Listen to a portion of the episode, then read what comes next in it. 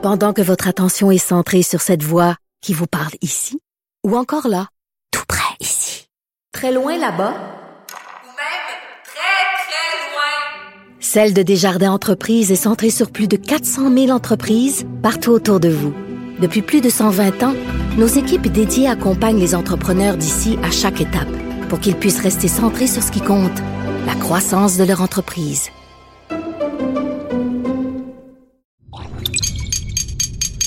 Cube Radio.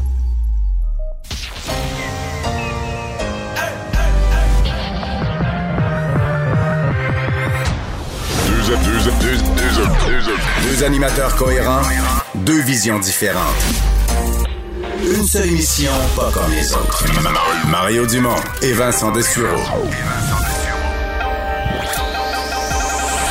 Cube, Cube Radio. Bonjour, bonjour, bienvenue à l'émission. Euh, mercredi, euh, jour de tempête sur une bonne partie du Québec. Écoutez, pour l'instant, il fait très beau euh, sur Montréal, extrêmement chaud et venteux. On voyait, ça avait l'air d'être de la neige tantôt, le pollen, Le pollen, à Montréal. on avait l'impression qu'on était en pleine c'est c'est tempête. dur marcher à Montréal si t'as pas de lunettes. là. Les- ça- le pollen te rentre dans les yeux, les graines de sable, les ventent vraiment fort, ça lève plein de sortes de poussières. là. Et euh, Vincent, la nouvelle controverse de la COVID qui est lancée par un habitué de nos émissions, le professeur Sylvain Charlebois. Oui, qui est toujours comme intéressant sur la, la- la pandémie. Et là, qui arrive avec cet article concernant, en fait, la mise en scène hygiénique à l'épicerie doit cesser. Disant là, tout le, le processus d'arrivée où on lave les mains, désinfecte toutes les, euh, les surfaces. Il n'est pas le premier Que- à dire ça, là, que les, surf- les surfaces en général, on gaspille peut-être un petit peu de temps et d'énergie là-dessus versus l'air. Et que pour l'environnement, c'est pas bon d'en laver trop et que ça use certaines surfaces. On le voit même des fois sur certains trucs qu'on lave trop. Alors, est-ce que c'est le temps de Mais les gens slacker là-dessus? Les, les gens qui sont dédaigneux adorent ça. là. Ils pensent que le monsieur qui avait le panier avant, c'était peut-être fouillé à mauvaise place. Mais il y en a qui le faisaient déjà avant, la petite lingette là, sur le barreau. Alors, il faudrait peut-être apprendre à se calmer là-dessus. À à, se, suivre. à se calmer sur ce volet-là. Et on va rejoindre Paul Larocque et l'équipe de 100% Nouvelles. 15h30, c'est le moment de joindre Mario Dumont en direct dans son studio à Cube Radio. Salut Mario, salutations à tes auditeurs. Bonjour. Mario, au cours des dernières minutes, euh, le la, motion du Bloc québécois concernant la démarche constitutionnelle, je ne sais pas si tu as suivi ça, là, a, été bloquée. Il fallait le consentement unanime de la Chambre des communes. Mario, tu devineras jamais qui s'y est opposé, parce que là, la motion n'est pas déposée. Euh, je rappelle la motion qui reconnaissait, euh, en principe, la légitimité de la démarche du gouvernement Legault. Donc, euh, changer la Constitution pour reconnaître quoi, Mario? Le Québec comme nation, comme nation euh, francophone. Mario, qui s'y est opposé? Ben, je, là, j'ai pas, su- pas suivi les travaux. Je suis convaincu que c'est pas un des trois grands partis. Ah, C'est probablement le- le- l'ex-conservateur Derek Sloan, là, le complotiste. Mario, non. Non. Tu devineras jamais. Oh, Jody Wilson. Wilson Raybould, l'ancienne ministre de la Justice, c'était l'autre. Ce Oui, matin, ce matin j'ai eu la discussion avec, euh, avec Emmanuel Latraverse, c'était les deux hypothèses, là. Les deux députés indépendants susceptibles de le sauver, mais qu'est-ce que Mme Wilson Raybould a contre le Québec? Mario, toi aussi, on t'a raconté la, la dernière visite comme ministre de la Justice du gouvernement canadien de Mme Raybould à Québec. Hein? Euh, elle rencontre qui? Elle rencontre la ministre des Affaires intergouvernementales euh, à, Québec, et puis Sonia Lebel. Et là, moi, ce qu'on m'a raconté, Mario, je ne sais pas si tu as eu la même version. Ce Mme Raybould, euh, comportement un peu princier, tiens. Euh, même, on m'a dit, on m'a prononcé le mot méprisant à l'égard de- des gens du gouvernement du Québec. Elle n'a pas eu le temps d'apprendre à dire bonjour ou merci ou quoi que ce soit là. Rien du tout. Eh boy, venant, venant d'elle, Mario, euh, c'est quand même, ça a quand même une signification. Là. Typique, euh, typique de la gauche canadienne anglaise, là. Euh, respect, on réclame le respect de toutes les minorités. Mais les francophones du Québec, ça, c'est. Non, ça compte pas, là. Ça, c'est. C'est ça, c'est juste ça. C'est aussi clair que ça, c'est aussi simple que ça. Et elle n'est pas la seule, et elle est, elle est de cette école-là totalement euh, et, euh, et complètement. C'est euh, aussi, aussi clair et limpide que ça. Mais je veux dire, le comportement princier, quand même, on l'avait senti autour de M. Trudeau, puis la façon sais, qu'elle était ministre de la Justice. Mais c'est lui qui l'avait nommé, puis qui était mal placé, lui, pour se plaindre que là, elle se prend pour la reine. C'est lui qui l'a nommé, c'est lui qui l'a créé le problème. Ceci dit, moi, je trouve ça intéressant ce qu'elle a fait aujourd'hui parce que moi, de tout cet épisode-là, qui avait été mal géré par Justin Trudeau, Mais je m'étais toujours, j'ai toujours resté sur l'impression que si SNC Lavalin avait été une firme de Colombie-Britannique, d'Alberta, de Saskatchewan, du Manitoba, de l'Ontario, d'une province de l'Atlantique, on les aurait tapé ses doigts, mais il y aurait eu moyen de faire un arrangement. Mais une firme du Québec, là, que Mme Wilson-Raybould jouait totalement dans le film, très populaire au Canada anglais qu'au Québec, le monde est moins honnête, puis c'est une firme du Québec, puis tout ça. Et, et ça nous confirme juste ça. Ça nous confirme juste ça à propos du, à propos du personnage aujourd'hui, là. qu'elle en a profité, puis c'est encore le Québec. Puis en même temps, on comprend que c'est la première fois qu'on parle d'elle. Euh, la première fois qu'on parle d'elle, c'est quoi? Ça fait deux ans les élections, un an et demi, deux- un an et demi les élections. Ça fait- elle s'est élire Ouais. indép- elle s'est fait élire indépendante en disant je vais être une héroïne, je vais changer le Canada comme indépendante. C'est la première fois qu'on parle d'elle. Fait que euh, peut-être que je cherchais aussi une occasion de faire nommer son nom aux nouvelles. là. Mais t'as pas l'impression que c'est comme une séquence d'un vieux film, d'un mauvais film, l'échec de mai. En tout cas, bref, on aura l'occasion de s'en reparler parce que le, le- le bloc va revenir à la charge. On va suivre aussi la- euh, son chef va faire un Mais, point mais, de mais sur l'essentiel, mais- sur, sur l'essentiel, Mme Wilson-Raybould, on comprend que c'est un décor, une erreur dans le décor, dans le mur, dans le fond de la tapisserie du Parlement. là. Les trois grands partis, les libéraux, les conservateurs et le NPD ont Ouais. dit oui, puis avec le bloc, je veux dire, qui, pro- qui était proposeur. C'est ça l'histoire, c'est ça le résumé fondamental de l'histoire. Il y a une députée indépendante qui a voulu qu'on entende, qu'on entende le son de sa une fois en quatre ans. C'est ça. On, prenons ça pour ce que ça vaut. C'est pas le Canada qui est contre le Québec non plus. Tous les grands partis ont dit oui. À suivre, à suivre. Revenons euh, au Québec maintenant comme tel. Euh, Mario, bon, euh, beaucoup de parents, des milliers, des milliers d'enfants sont privés de classe aujourd'hui. Des méchants casse-têtes pour des milliers de parents. Mouvement de, grève, aujourd'hui, ce sont les employés du soutien. Ça va continuer demain dans, plusieurs centres de services euh, euh, scolaires. Mario, dans un contexte de négociations dans le secteur public et parapublic qui traînent, ces négociations, dans un contexte de pandémie également, la question commence à se poser drôlement. Est-ce qu'on se, se dirige pas vers éventuellement une loi spéciale dans le secteur public et parapublic? Ben moi, sincèrement, euh, compte tenu, euh, il y a eu la pandémie, compte tenu de l'état du déficit au Québec, etc., euh, je, je vois mal là, comment on pourrait euh, dire, bon, ben là, on ouvre les cordons de la bourse, puis on donne aux employés de l'État ce qu'ils demandent. Donc, on, on s'en va. Écoute, peut-être que le gouvernement s'est gardé un petit un demi de 1 quelque chose comme ça. On a rajouté 1% mais conditionnel à l'état de l'économie. Là, les syndicats le comptent pas. Un peu. Moi, je pense que le 1 il va leur être versé. L'économie va bien. L'inflation est au rendez-vous. Les conditions pour qu'ils obtiennent ce, sixième pourcent d'augmentation qui ferait 6% en trois ans, les conditions sont réunies. Mais enfin, eux, ils ne le comptent pas. Ils disent, nous, on a 5% de garantie, pas plus que ça. Ils comptent pas non plus les montants forfaitaires qui leur sont versés. Euh, bon. Mais euh, je, vois difficilement, là, je vois difficilement comment le gouvernement pourrait sincèrement ajouter, le bonifier en montant d'argent significativement son offre. Donc, euh, on s'en va vers quoi? Euh, sincèrement, euh, on, s'approche du scénario d'une euh, d'une loi spéciale pour forcer le retour au travail. Surtout que le, temps de session parlementaire s'égrène euh, au fil des jours. Mario, avant de se laisser, ton impression sur le débat concernant le troisième lien? Bon, on a vu toute une présentation et l'enrobage du tunnel avec le transport en commun, etc., le tramway à Québec. Mais es-tu surpris, un petit peu étonné de, l'ampleur, si on veut, de l'opposition au projet? Non, pas vraiment. En fait, le, le groupe qui était euh, imprévu dans l'opposition au projet, c'est le Parti libéral du Québec qui avait fait campagne Exact. pour, euh, qui maintenant se dit, a changé d'idée, se dit contre. Eux, ils disent qu'ils sont pas contre le troisième lien, ils sont contre ce troisième lien-là, là, ce projet-ci. Mais bon, euh, j'ai hâte de voir comment, dans l'opposition, est-ce qu'ils vont nous présenter dans les prochains mois un autre projet, un autre tracé, un pont, un tunnel différent. un- je me pose la question de quelle va être la position du Parti libéral, parce que pour l'instant, pour bien des gens de la région de Québec, ça représente surtout un. Ils ont, ils ont changé d'idée, ils ont laissé tomber. Mais pour le reste, moi, ce que je trouve, c'est que le, le gouvernement euh, va devoir euh, défendre son projet d'une façon moins politique et plus sur les faits. Euh, pour l'instant, on défend le projet sur la base. tu sais, Même hier, François Legault parlait à Québec solidaire. Ben là, vous autres, vous, vous avez- la dernière élection, vous avez gagné deux comtés à Québec, puis s'il y en avait des élections de matin, vous les regagneriez pas, puis tout ça.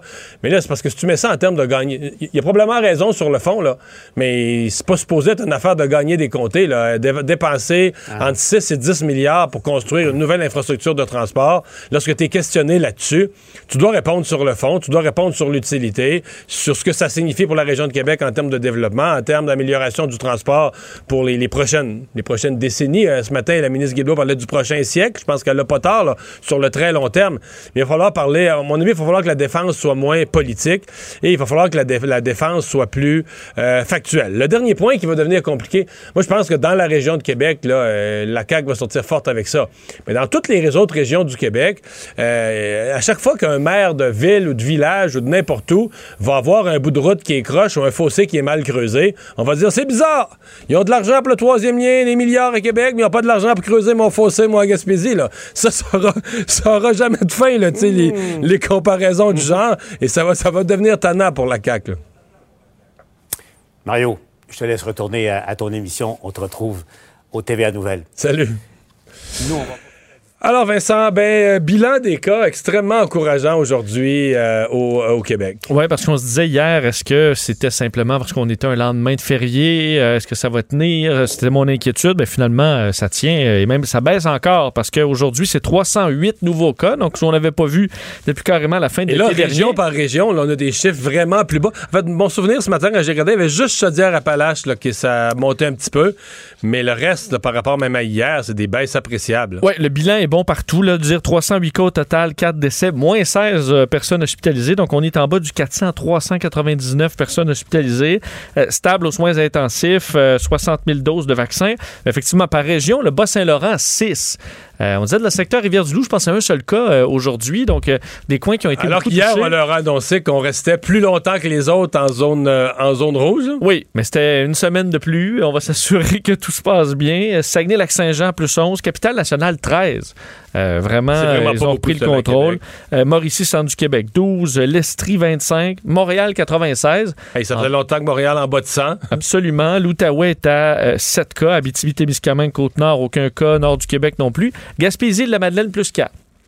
Un petit peu plus aujourd'hui. souvent à zéro. Souvent à zéro. Chaudière-Appalaches, 35. Donc là, effectivement, c'est un petit peu plus élevé, mais on a vu, euh, ils ont été Ouais. pognés dans le 70 pendant plusieurs jours. Et le Grand Montréal, c'est bas presque partout. Montérégie, euh, le moins bon bilan à 40, ce qui est quand même très bon pour la Montérégie, qui était à 140 il n'y a pas, si- pas si longtemps. Laval, 22. La Naudière, 13. Et Laurentide, 22. Euh, donc vraiment, là, je je vous fais le bilan complet, mais c'était des bonnes nouvelles à peu près partout.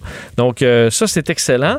Et, Par contre, dans le peu d'éclosions qui, qui restent, ben, il en reste quand même des éclosions. Euh, Il y a la, directrice de la santé publique de Montréal qui a quand même répondu à une question qu'on se posait. On disait, ah, dehors, moi-même, je disais ça, dehors, dans les parcs, c'est moins pire, il y a moins de chances de contagion, mais là, elle, elle semble penser qu'on a vraiment exagéré dans les parcs. Oui, parce qu'elle dit qu'il y a quand même 216 éclosions actives à Montréal. Donc, le virus circule encore. faut pas penser que c'est fini. Euh, la bonne nouvelle, par contre, c'est que ça baisse dans à peu près tous les types de, euh, tous les types d'éclosions. Donc, euh, 84 éclosions sont en milieu de travail, c'est en baisse. Euh, 64 dans les établissements scolaires, c'est en baisse aussi. 26 dans les services de garde, euh, c'est bon. 12 dans les milieux de soins. 16 dans la communauté. Et là, c'est ce dernier chiffre-là, communauté, où là, on voit que ça monte. Alors que tous les autres chiffres sont à la baisse. Donc, dans euh, la communauté, ce sont des gens qui se réunissent. Puis évidemment, on est supposé être. euh, on a encore un couvre-feu, là. On n'est pas supposé se- se ramasser en groupe. Mais il y en a qui l'ont fait, particulièrement dans les parcs. On a vu les images. Et ça, Mylène Drouin a confirmé dans les 16 éclosions là, dans la communauté, 9 euh, sont liés au rassemblement dans les parcs. Ça répond souvent, les journalistes posaient la question dans les conférences de presse. Ouais, ben, vous des exemples dehors? c'est vrai qu'il y en a moins dehors, mais c'est quand les autorités disaient, mais on peut pas, on peut jamais dire qu'il y en a pas du tout, là. Mais là, quand il y a trop de rassemblements dehors, tu, tu finis par avoir aussi des, des éclosions euh, extérieures. Oui, mais selon Mylène Drouin, on a quand même la possibilité de le faire de façon sécuritaire dans les parcs. Alors, pour ceux qui se réunissent dans les parcs et qui pourront le faire, on cible là, maintenant dans les cours arrière, ce sera 8 là, à partir de vendredi, ben, suivez ces quelques règles et vous pourrez avoir du plaisir en toute sécurité si vous euh, suivez ces recommandations. Même si on est à l'extérieur, évidemment, on peut euh, avoir euh, du plaisir à- avec les, les regroupements extérieurs. Maintenez votre distance et surtout évitez de vous partager euh, nourriture, verre ou tout autre objet impliquant évidemment là, des contacts plus étroits. Je pense qu'il y a moyen d'avoir des pratiques sécuritaires à l'extérieur.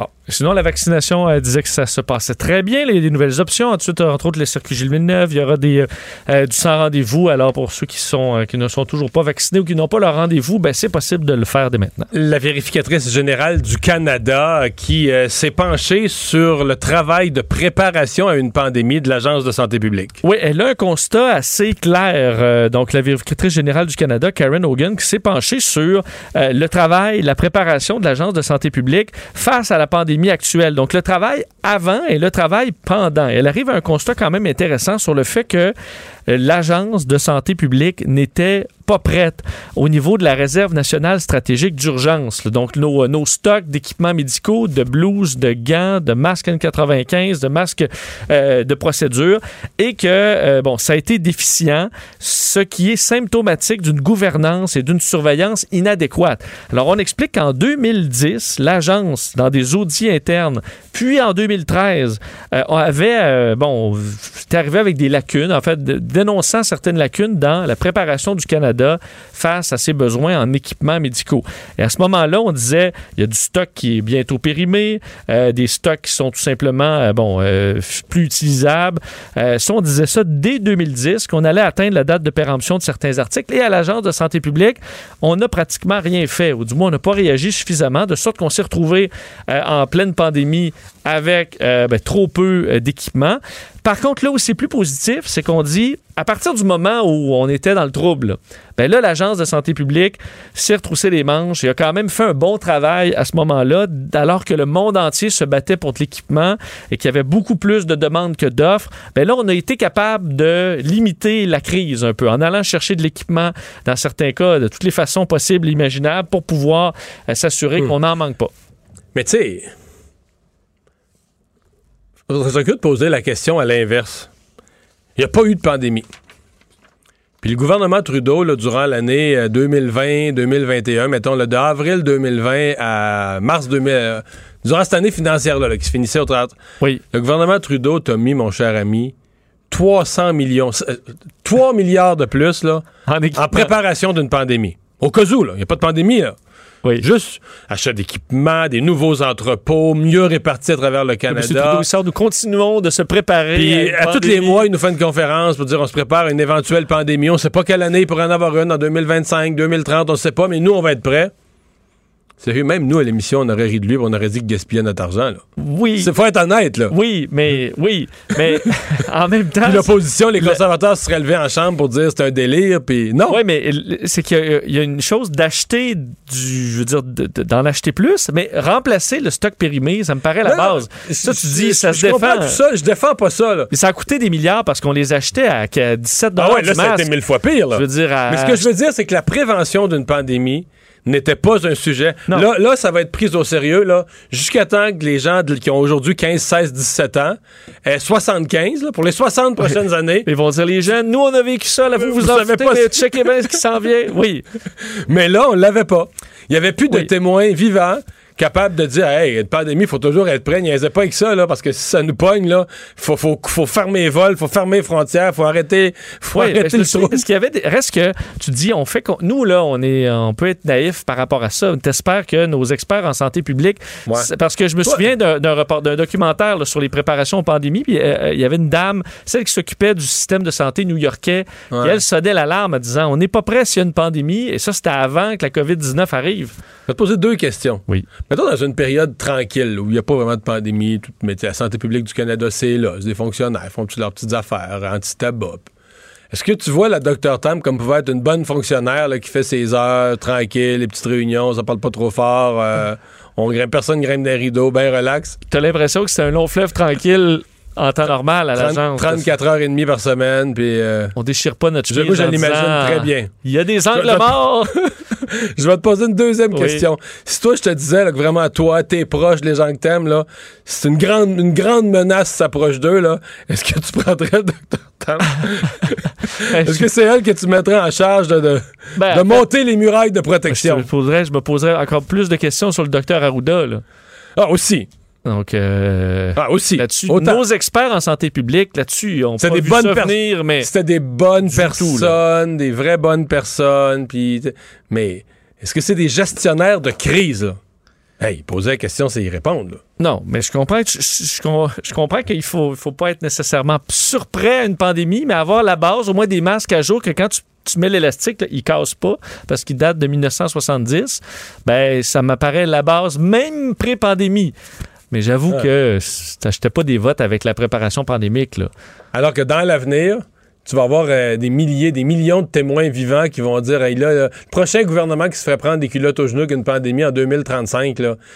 Et là, il n'y aura pas de pardon. Là, là on va dire Hey, non, là, tu peux pas plaider. Là, on l'avait tout vécu, on l'avait tout vu. Tu peux pas plaider l'ignorance. là. Non, non, effectivement. Euh, bon, euh, les conséquences de l'éclosion Mega Gym euh, à Québec euh, qui continue d'alimenter les discussions. Hier, pendant l'émission, on, a- on- recevait cette information-là de, nos collègues de TVA Nouvelles, comme quoi le Mega Fitness Gym avait généré euh, 700 cas là, de COVID. On parle de, l'éclosion principale qui a ensuite généré 70 éclosions secondaires, certaines majeures, entre autres au séminaire Saint-François, 112 élèves, 11 membres du personnel déclarés positifs. Ça a causé la fermeture de l'établissement. Euh, et euh, on associe également cette éclosion-là à des décès, au moins un confirmé. Euh, on disait dans les, euh, les possibles jusqu'à 9, associés, ouais, possiblement 10 décès. Euh, ça fait réagir les, euh, politi- les- bon, les, les- les différents chefs de parti ont été questionnés là-dessus ce matin. Je vais te faire entendre en rafale euh, Gabriel Nadeau-Dubois, Paul Saint-Pierre Plamondon et euh, en fait Dominique Anglade. Et ensuite, à la fin, Geneviève Guilbeault, euh, donc euh, la, la ministre de la Sécurité publique et vice-première ministre, sur le dossier du méga fitness gym. pour des raisons mercantiles ou idéologiques, mettre la vie d'autant de gens en danger. Est-ce que les mesures de surveillance, sachant ce qu'on sait, seront au rendez-vous? J'ose espérer que la santé publique soit d'extrêmement près pour qu'on n'ait pas à revivre quoi que ce soit euh, qui, euh, qui ressemble à ce qu'on a vécu euh, dans cette histoire-là, qui est effectivement une histoire assez funeste. Je suis vraiment pas fière de, disons, de, de, de ce gym-là à Québec. Mais j'espère qu'il aura appris de ses erreurs. On peut juste espérer pour le mieux, mais qu'il va respecter les règles de la santé publique. Parce que Gabriel Nadeau-Dubois se dit, je ne sais pas si c'est criminel, mais c'est moralement inadmissible. Là, on se demande, je ne sais pas ce que tu en penses, Geneviève Guilbeault qui dit, bon, on espère qu'il a, appris de ses erreurs. Est-ce que ce gym-là devrait encore être ouvert là, euh, au moment du déconfinement ou est-ce que rendu Je là, sais tu as pas quel perdu niveau, ton... ouais, je sais pas quel niveau d'enquête on fait sur, euh, sur ça. Quelle responsabilité? Est-ce que là, lui, c'est- j'ai vu que lui, euh, le propriétaire, là, Dan Marino, qui a sûrement pas voulu ça. là. Je pense que c'était. Non, mais il écoutait ma- personne qui lui qui l'avisait quand même. je comprends. Mais je pense, que, je pense que c'est plus que ma mère appellerait une tête légère que quelqu'un de méchant. Là. Ouais. Tu sais, qui prend pas au sérieux. Puis il y avait du monde à Québec dans des radios qui disait Rien, là, voyons donc, les gens pas peureux, ils s'occupent pas de ça, la pandémie, puis tout ça. Puis, puis il embarquait un peu là-dedans. Puis je pense, je pense que si on y avait présenté ce, qui, ce dont il pourrait être responsable, là, pense qu'il y aurait. Mais là, maintenant, il dit Ah non, c'est pas moi, moi j'essayais de les appliquer les mesures, mais c'est les gens qui peut respectaient pas, pas. euh, Là, il parle de six idiots. Il parle des gens qui avaient pas leur masque dans- comme c'était des idiots. Là. Ouais. Six idiots, cinq, six idiots qui se promenaient pas de masque, je pouvais pas les empêcher. Parce que lui- lui-même, on l'a vu souvent, le masque à l'oreille, là, Ouais. pendant. Hum, Alors, euh, bon. En tout cas, Ah, ce sera, euh, suivre, le, le gym euh, sera mais- ouvert malgré tout. Oui, oui. Non, mais je pense que là, sincèrement, ils vont faire. Juste que quand, quand t'en- j'entends Geneviève Guibault dire Ah, tu sais, j'espère qu'il a appris de ses, ses- ses erreurs, mais c'est- une erreur qui a probablement fait 10 morts. Là, tu sais. c'est pas. euh, Non, c'est ça. C'est pas une petite erreur, On dirait là. pas ça de quelqu'un qui a conduit un état d'ébriété. Non, non, il n'a pas mis son affiche en unilingue anglais. Là.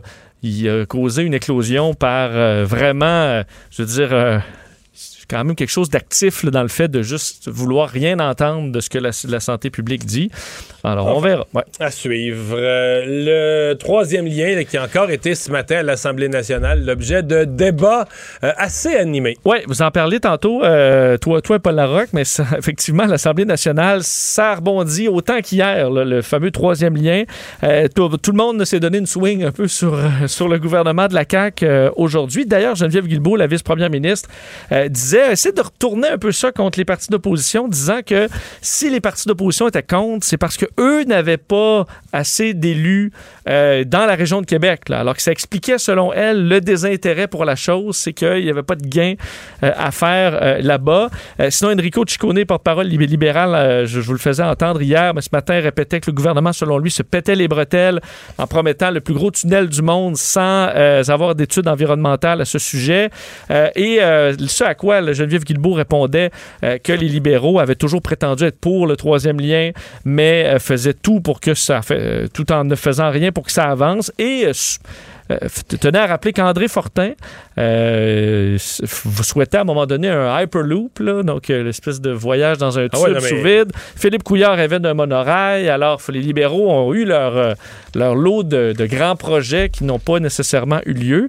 Et ils étaient tout le long pour le troisième lien. là. Tout à pour fait. les études, pour les. Tout à fait. Mais pas cette version-là. Évidemment, du côté de Québec solidaire, ben, eux, depuis le début, c'est assez clair. Euh, Sol Zanetti, aujourd'hui, qui disait, elle parlait d'un projet catastrophique euh, d'un- et euh, ben, évidemment... Mais, mais euh, Catherine Dorion a dérapé totalement à la période de questions. Hein. Elle s'est levée, elle a dit que les idées de la CAQ en transport étaient push, Oui, elle- que le Québec solidaire était rendu l'opposition à Québec. Elle n'a pas posé de questions. Elle a juste déclamé, crié Québec, un propos très partisan. Le Québec solidaire est rendu l'opposition à Québec, puis tout ça. ben, elle essayait de demander, entre autres, à Geneviève Guilbeault quand elle a pris l'autobus pour la dernière fois. oui, ça, elle a posé cette question-là. Mais là, à la fin, elle a comme déclamé euh, de propos partisans sans poser de questions. Ben, c'est rassis. Oui, effectivement. Mais elle disait qu'elle ne connaissait pas le transport en commun parce qu'elle n'avait jamais pris l'autobus. C'est quelque chose qui revient quand même souvent sur un, une attaque sur un politicien. C'est effectivement rare que nos politiciens prennent, euh, Transport en commun? prennent la 800 à Québec. Ou, euh, Ouais. Mais je pense même pas que. Je, je vois pas la, la vice-première ministre dans le transport en commun. Là, je pense pas que les gardes du corps. Ça serait pour un stunt, mais je pense pas que les gardes ben, du corps adoreraient ça au Une fois par année, là, dans le nouvel autobus hybride, peut-être, Ouais, là, c'est ben, ça. ce sera tout. Mais le meilleur que j'avais vu, moi, c'est quand même. euh, parce que c'est une chose de pas le prendre pendant que tu es politicien, mais. Julie Boulet était venue faire une annonce dans le métro à Montréal, puis un journaliste, mais pas sur un ton agressif comme, comme ce matin, mais il avait demandé est-ce que vous êtes une habituée, vous avez déjà pris Ouais. le métro à Montréal? Puis euh, sa réponse avait été non. Puis il dit c'est quand même une graduée en pharmacie, tu sais, elle a étudié, euh, à l'université, s'est promenée dans les grandes villes sûrement, sûrement déjà venue. à- Mais je c'est quand même rare, là, tu sais, que c'est pas tant de monde que ça. Ça se peut, là, si t'as pas voyagé beaucoup, mais. Mais qu'elle avait jamais Les pris gens de sa génération, non, jamais, pas, pas en tant que ministre. OK. Dans sa vie, Elle avait jamais elle pris avait le métro. jamais embarqué dans le métro de Montréal. OK, ben ça, là, je pensais que un usager régulier, là, peut-être pas, là, mais jamais pris le métro. euh, Ça moi, c'était un m'étonnait. événement. Quand je venais, je viens de Québec, aller à Montréal, prendre le métro, c'est. Moi, j'ai- ça fait partie du, euh, Non, mais du c'est ça. tour, là. Ah ouais. Quand j'étais dans Génie en herbe, ça va te compter quelque chose. J'étais Ouais, j'étais tu connaissais le nom de toutes les stations? Non, mais on avait, on était quatre. Il y en a un qui était venu plus souvent à Montréal, tu sais, des, des quatre. là, on arrivait de Rivière-du-Loup. Puis, puis là, ben là, le soir, on était là, puis on était se promener dans le métro. Puis on était tous un peu des fans de géographie puis d'histoire. Fait qu'on débarquait dans des stations au hasard en fonction du nom. On disait, ah, tel nom, c'était la ça. On devait- Petit côté nerd, là, quand même. On va se le dire. Mario Dumont, un vent d'air frais. Pas étonnant que la politique soit sa deuxième nature. Vous écoutez Mario Dumont et Vincent Dessureau. Culture et société. Bon, Anaïs me suis fait traiter de nerd. Je suis vex- Je je me suis m'excuse. vexé puis je me rabats sur toi. T'es pas pour deux scènes. Ah, c'est pas ça. Bon, euh, une inconnue qui utilise le compte Instagram d'Olivier Dion. Hey, là, là, hier, ça, messieurs, là, tout le monde capotait sur Instagram. Je vous explique. Donc là, il y a une certaine Cassandra Baldassar qui, elle, a trouvé euh, supposément le téléphone cellulaire d'Olivier Dion. Donc là, hier, elle trouve le téléphone. Est-ce qu'elle a trouvé, est-ce qu'elle a trouvé le pouce coupé d'Olivier là, pour le débarrer? Pour le débarrer, Non, ouais. non, mais là, c'est ça. Je vous elle a fait trois stories, donc trois courtes vidéos, d'où elle, où elle raconte en fait, bon, j'ai été capable d'entrer dans le téléphone cellulaire d'Olivier Dion. Là, ça peut avoir l'air louche, mais quand même, on se dit peut-être que, bon, c'était finalement euh, qu'elle a réussi à trouver euh, le code. Peut-être que lui a fait euh, 1, 2, 3, 4, 5, 6, 7, 8. Et là, je vous fais entendre un court extrait où elle explique tout d'abord qu'est-ce qui se passe, comment ça que c'est elle qui a le téléphone d'Olivier. Aïe aïe, en direct, mon Dieu. OK, sur le compte de lit. OK, on va attendre que le monde euh, se rajoute. Mais euh, pour de vrai, guys, euh, je sais pas si vous avez vu les stories d'avant, mais en gros, euh, je me promenais un matin sur le bord du canal, puis ben j'ai trouvé un téléphone, mais c'est quoi les chances que ça soit le sel d'Olivier Dion? Que, Donc là, on la voit dans sa voiture. Elle s'adresse aux fans d'Olivier Dion parce qu'elle décide, pour ceux qui maîtrisent bien Instagram, elle décide de faire un direct. Donc là, elle se connecte et Olivier Dion est suivi par euh, vraiment une centaine de milliers de personnes. là. Donc là, rapidement, ça monte. 5 000 visionnements, 10 10 000 Voyons. euh, abonnés. OK, les gens, les gens se, se branchaient pour aller voir là, Ben pour- là, les en gens se branchaient, Mario. Et là, les gens commençaient à écrire. Ben voyons donc, comment ça que tu as le téléphone d'Olivier Dion? Donc là, elle, ce qu'elle a décidé de faire, c'est commencer à contacter des personnalités. Donc là, elle a contacté Sam Breton. Elle a contacté Arnaud Soli. Elle a contacté Rachid Badouri. Puis là, les artistes répondaient. Puis là, finalement, ben, c'était pas Olivier Dion qui était euh, dans leur face, c'était plutôt cette fameuse Cassandra. Donc, je vais vous faire entendre tout d'abord la réaction de Rachid Badouri. Oh my God! Rachid! Allô, est-ce que je. je, ok, je- Rachid! Ben voyons donc! Est-ce que je te parle pour de vrai, là? Oui, mais excuse-moi, je, je veux pas être irrespectueux, mais euh, c'est c'est quoi tu fais exactement? Ben, pour de vrai, genre, je sais pas si t'as vu un peu les stories d'avant, là, mais tu sais, j'ai vraiment trouvé le téléphone d'Olivier Dion. Qui aurait pensé ça? Ok, mais, mais, mais, mais qu'est-ce que tu. Est-ce que tu connais Olivier? Non, genre, c'est une vedette, vous comprendrez que ça se passe en direct sur Internet et les gens commencent réellement à se poser des questions en disant est-ce qu'on doit signaler le compte? Parce qu'on peut, euh, lorsqu'on trouve quelque chose de louche, signaler. Puis là, le compte est complètement bloqué. Donc là, les gens étaient devant leur téléphone à se poser la question et finalement, le live se termine et il y a une autre story qui apparaît et là, soudainement, c'est un lien euh, qui nous amène à YouTube pour nous présenter la nouvelle chanson d'Olivier Dion qui se nomme Rendez-vous, qui commence justement avec, on voit l'image d'un cellulaire avec un message texte qui dit Hey Olivier, je pense que tu t'es fait hacker. Donc tout ça, c'est un méga gros coup de pub, mais ça fait longtemps, messieurs, que j'ai pas Le vu un Cassandra coup est, de pub. une, Cassandra est une nouvelle influenceuse grâce à Ben, ce coup-là. Mario, euh, en l'espace de 15 minutes, là, ses abonnés ont augmenté de 2000 quand même. Wow. Donc, ben, sinon, mais ça a vraiment fonctionné. Les gens se posaient des questions. Donc là, je vais vous faire entendre la nouvelle chanson d'Olivier Dion qui se nomme Rendez-vous.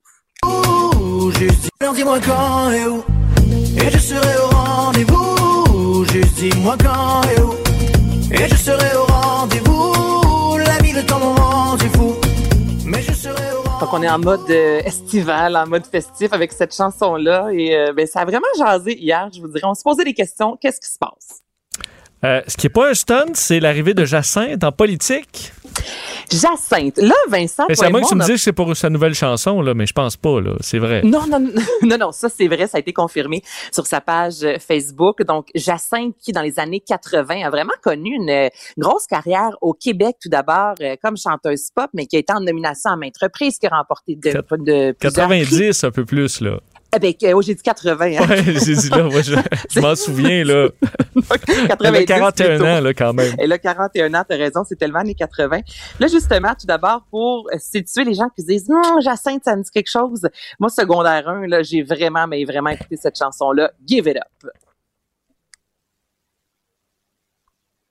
Oh, est-ce qu'on l'en, est-ce qu'on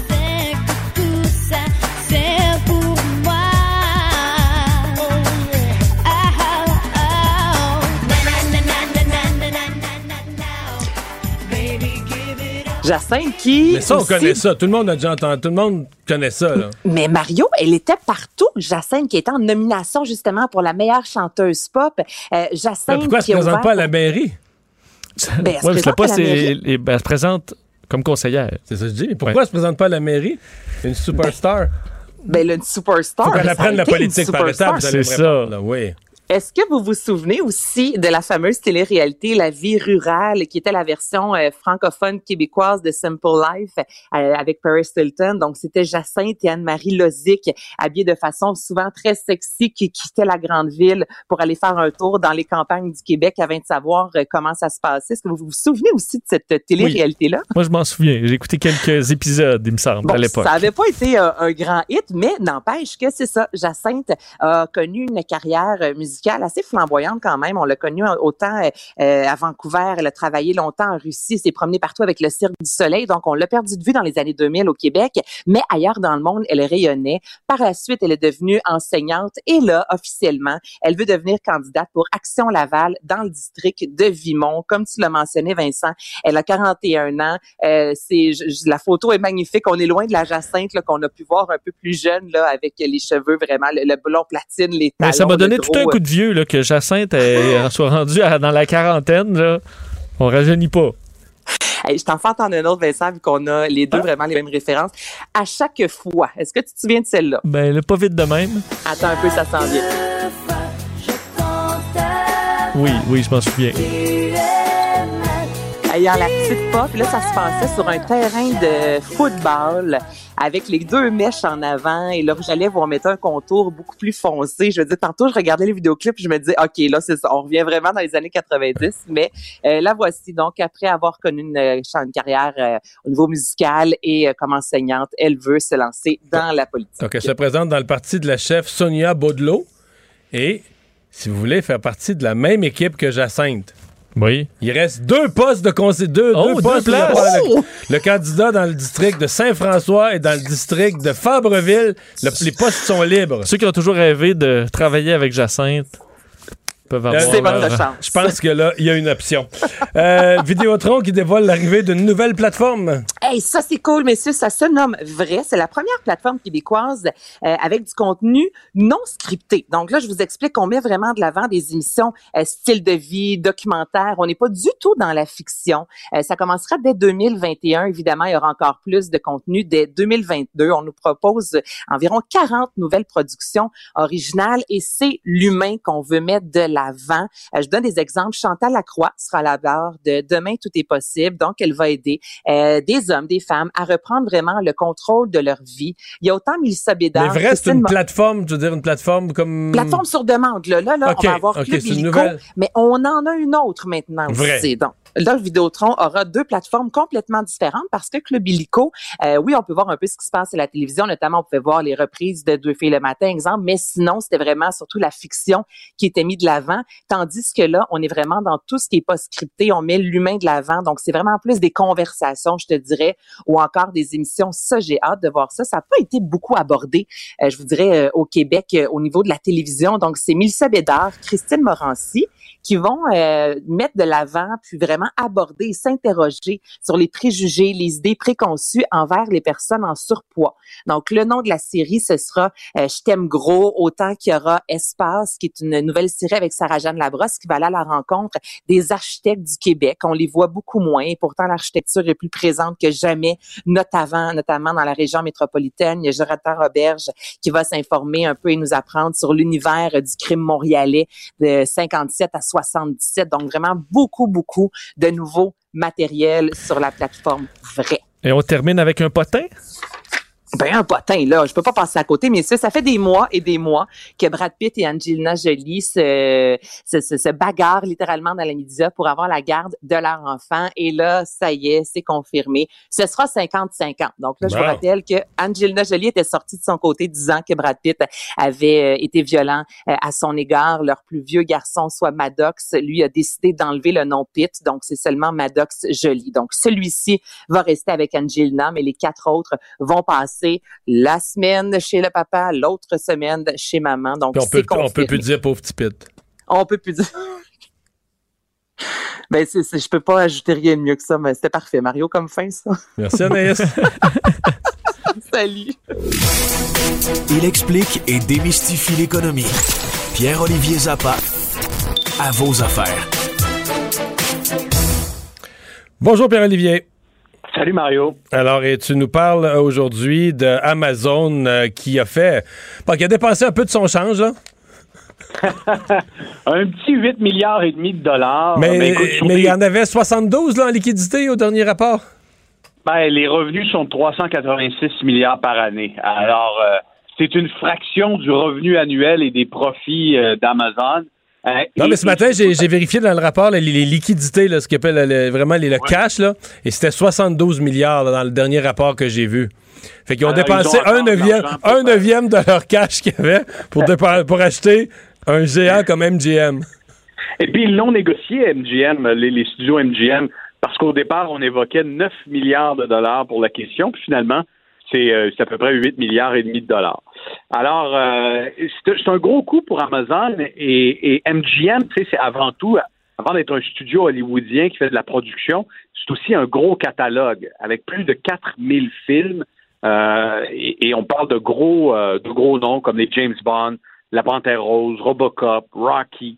Et l'objectif d'Amazon en mettant la main sur MGM, c'est clairement de, de gonfler son offre de services euh, de vidéo sur demande, de streaming, euh, parce que c'est devenu la porte d'entrée, Mario, euh, dans l'univers d'Amazon qui essaie de contrôler plusieurs aspects, plusieurs secteurs de notre vie. Ah oui? Euh, quand, quand, quand on regarde les revenus d'Amazon, les bébelles que vous achetez, euh, ça va des protecteurs pour téléphone aux filtres à eau, aux livres. Ça, on trouve de tout sur Amazon. Ça représente des revenus de 200 milliards de dollars, à peu près la moitié des revenus d'Amazon. Le reste, ben, ce sont les, les, services de cloud, donc les serveurs d'Amazon pour les entreprises, 45 milliards de dollars.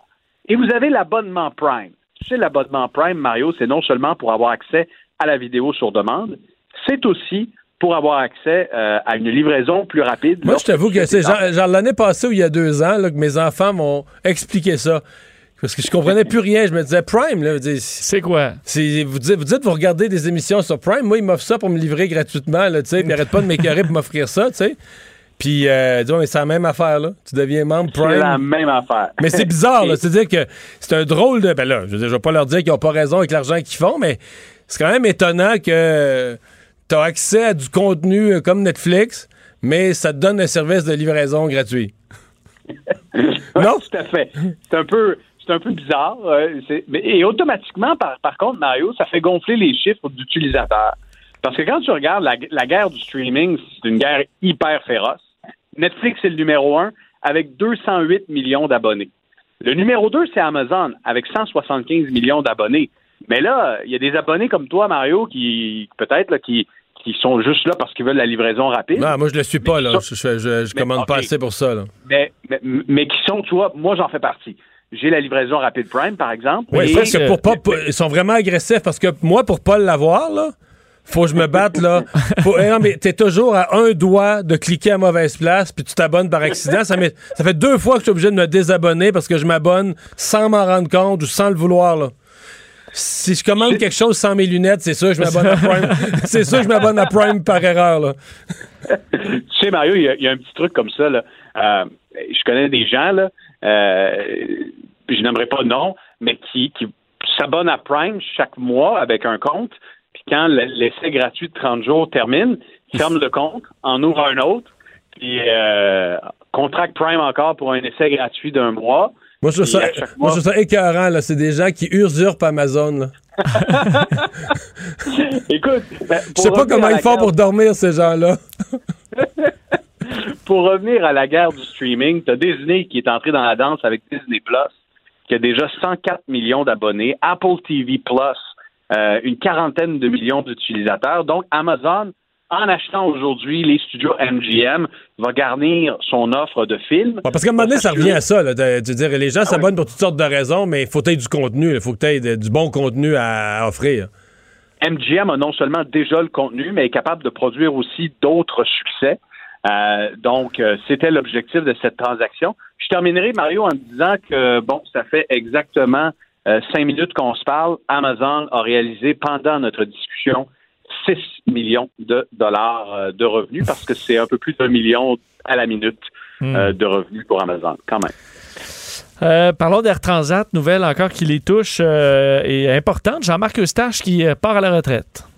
Ouais, Jean-Marc Eustache qui a fait partie de l'équipe qui a fondé euh, Air Transat, qui a traversé sa dernière crise euh, au cours de la dernière année et qui a annoncé ce matin son départ à la retraite.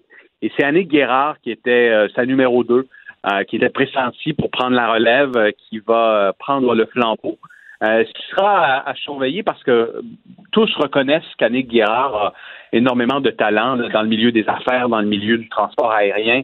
Euh, les gens n'ont que de bons mots pour elle.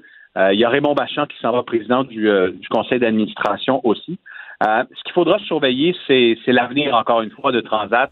Et je me fais dire en coulisses que ben, il y a toujours des négociations, euh, il y a toujours une réflexion à savoir s'il y aura un repreneur. Pierre-Carl Pellado a indiqué récemment qu'il n'était plus intéressé, mais est-ce que ça pourrait changer si éventuellement le principal actionnaire, la firme Letco Brosso, acceptait de négocier et, euh, et d'en arriver à un prix qui, euh, qui serait qui ferait consensus. En ce moment, l'action de Transat est à 5,18 Il y a certains actionnaires qui prévoient que l'action pourrait chuter à 3,50 s'il n'y a pas de transaction au cours des prochains mois, puis la question ultime, c'est est-ce qu'Annick Guérard sera capable euh, à terme de maintenir les activités de Transat à flot sans euh, une équipe de repreneurs et d'investisseurs? On lui souhaite bonne chance et on salue le travail de Jean-Marc Eustache qui a quand même bâti, entouré de bien des, euh, des gens, là, euh, ce fleuron québécois qui, euh, qui traverse une période pas facile. Merci Pierre-Olivier. Au Il y a revoir. pas de quoi. Au revoir. Mario Dumont, un vent d'air frais. Pas étonnant que la politique soit sa deuxième nature. Vous écoutez Mario Dumont et Vincent Dessureau. Alors, annonce euh, aujourd'hui euh, qui a été faite euh, par euh, l'Agence spatiale canadienne concernant ses futures missions sur la Lune. Euh, on cherche des partenaires, euh, des gens qui pourront aider euh, notamment à, à- à construire euh, le rover, euh, le, le- le véhicule qui va aller sur la Lune. Pour bien comprendre le rôle du Canada dans ses missions à venir, Éric Dupuis, directeur développement de l'exploration spatiale à l'Agence spatiale canadienne. Bonjour, Monsieur Dupuis. Bon après-midi. Euh, Résumez-nous le, le plus simplement possible la- l'annonce d'aujourd'hui, la nouveauté d'aujourd'hui. Euh, Oui, ben, en fait, je vais reculer un petit peu dans le temps. En février 2019, vous vous rappellerez que le gouvernement du Canada avait annoncé 150 millions sur cinq ans pour nous préparer à aller sur la Lune. Donc, ce qu'on fait, c'est qu'on continue à mettre en œuvre ce qu'on avait fait depuis longtemps. Euh, la grosse annonce d'aujourd'hui, euh, outre le fait qu'il y a déjà trois technologies qui sont choisies pour aller sur la Lune, sur des missions commerciales. Euh, en plus, on va bientôt relâcher un appel d'offres pour la fabrication du premier véhicule canadien à aller à la surface de la Lune. Donc, c'est un partenariat avec la NASA. Euh, il va y avoir deux instruments scientifiques à Puis bord. on a, on a des Euh, fournisseurs locaux potentiellement pour ça? Ben absolument. Il y a plusieurs compagnies canadiennes qui sont capables. Vous savez, on a une grande force en robotique spatiale au Canada, donc c'est l'évolution naturelle des bras vers des véhicules. Ce sont les mêmes technologies. Et comme j'allais dire, il va y avoir deux instruments scientifiques à bord, dont un instrument américain, ce qui nous permet d'obtenir, dans le fond, euh, un, un vol gratuit vers la Lune. Donc, la NASA va nous déposer à la surface. En échange, nous, on va transporter un de leurs instruments scientifiques pour la mission. Et ce qu'on veut faire, c'est démontrer la capacité canadienne, évidemment, pour se positionner, pour pouvoir euh, en vendre de ces véhicules-là lorsque les compagnies euh, auront démontré leur capacité. Euh, une des principaux, un des principaux défis auxquels on va devoir faire face, c'est qu'on va essayer de survivre à la nuit lunaire. Euh, la nuit lunaire, ça dure 14 jours et ça descend vraiment très froid, donc autour de, en, en bas de moins 200 degrés Celsius. Euh, donc, euh, on devrait essayer Ça, ça veut dire, de le, survivre le- à dire que la surface de la Lune de ce côté-là euh, reçoit jamais de, de- de rayons du soleil. Là. Elle est toujours Ben, cachée derrière la Terre. En fait, c'est que la Lune tourne très lentement sur elle-même. Ça prend à peu près 28 jours faire un tour sur elle-même. Donc, la, la Terre prend 24 heures. Donc, chez nous, sur Terre, la nuit dure 12 heures et le jour dure 12 heures approximativement. Sur la Lune, ça prend 28 jours faire un tour sur elle-même. Donc, on a 14 jours de clarté et 14 jours de noirceur. Et durant ces 14 jours de noirceur, il vient un point très froid. Ça devient extrêmement froid, oui, Ouais. et puis il faut Re- juste survivre. Re- Restituez-nous juste, euh, parce que là, on est dans l'émission Artemis. C'est ça, Artemis 1, 2, 3. Replacez-nous ça dans le temps et dans l'objectif. là. OK. Artemis, ce sont les missions habitées de la NASA. Donc, Artemis 1, ça va être un premier vol qui va être lancé. On va envoyer la capsule autour de la Lune, dans l'espace, en fait, pour faire un premier vol d'essai pour s'assurer que tout fonctionne avant de mettre des humains à bord. Artemis 2, ça va être la première mission habitée à aller vers la Lune et ça va être juste un vol autour de la Lune. Il va y avoir quatre astronautes à bord, dont un Canadien. Donc là, là, le Canada a un rôle dans celle-là. Il y a un Canadien à bord. Absolument. Et ça, on a réussi à obtenir ça en échange de notre participation à la station euh, spatiale lunaire qui va être bâtie, à laquelle on fournit un bras canadien.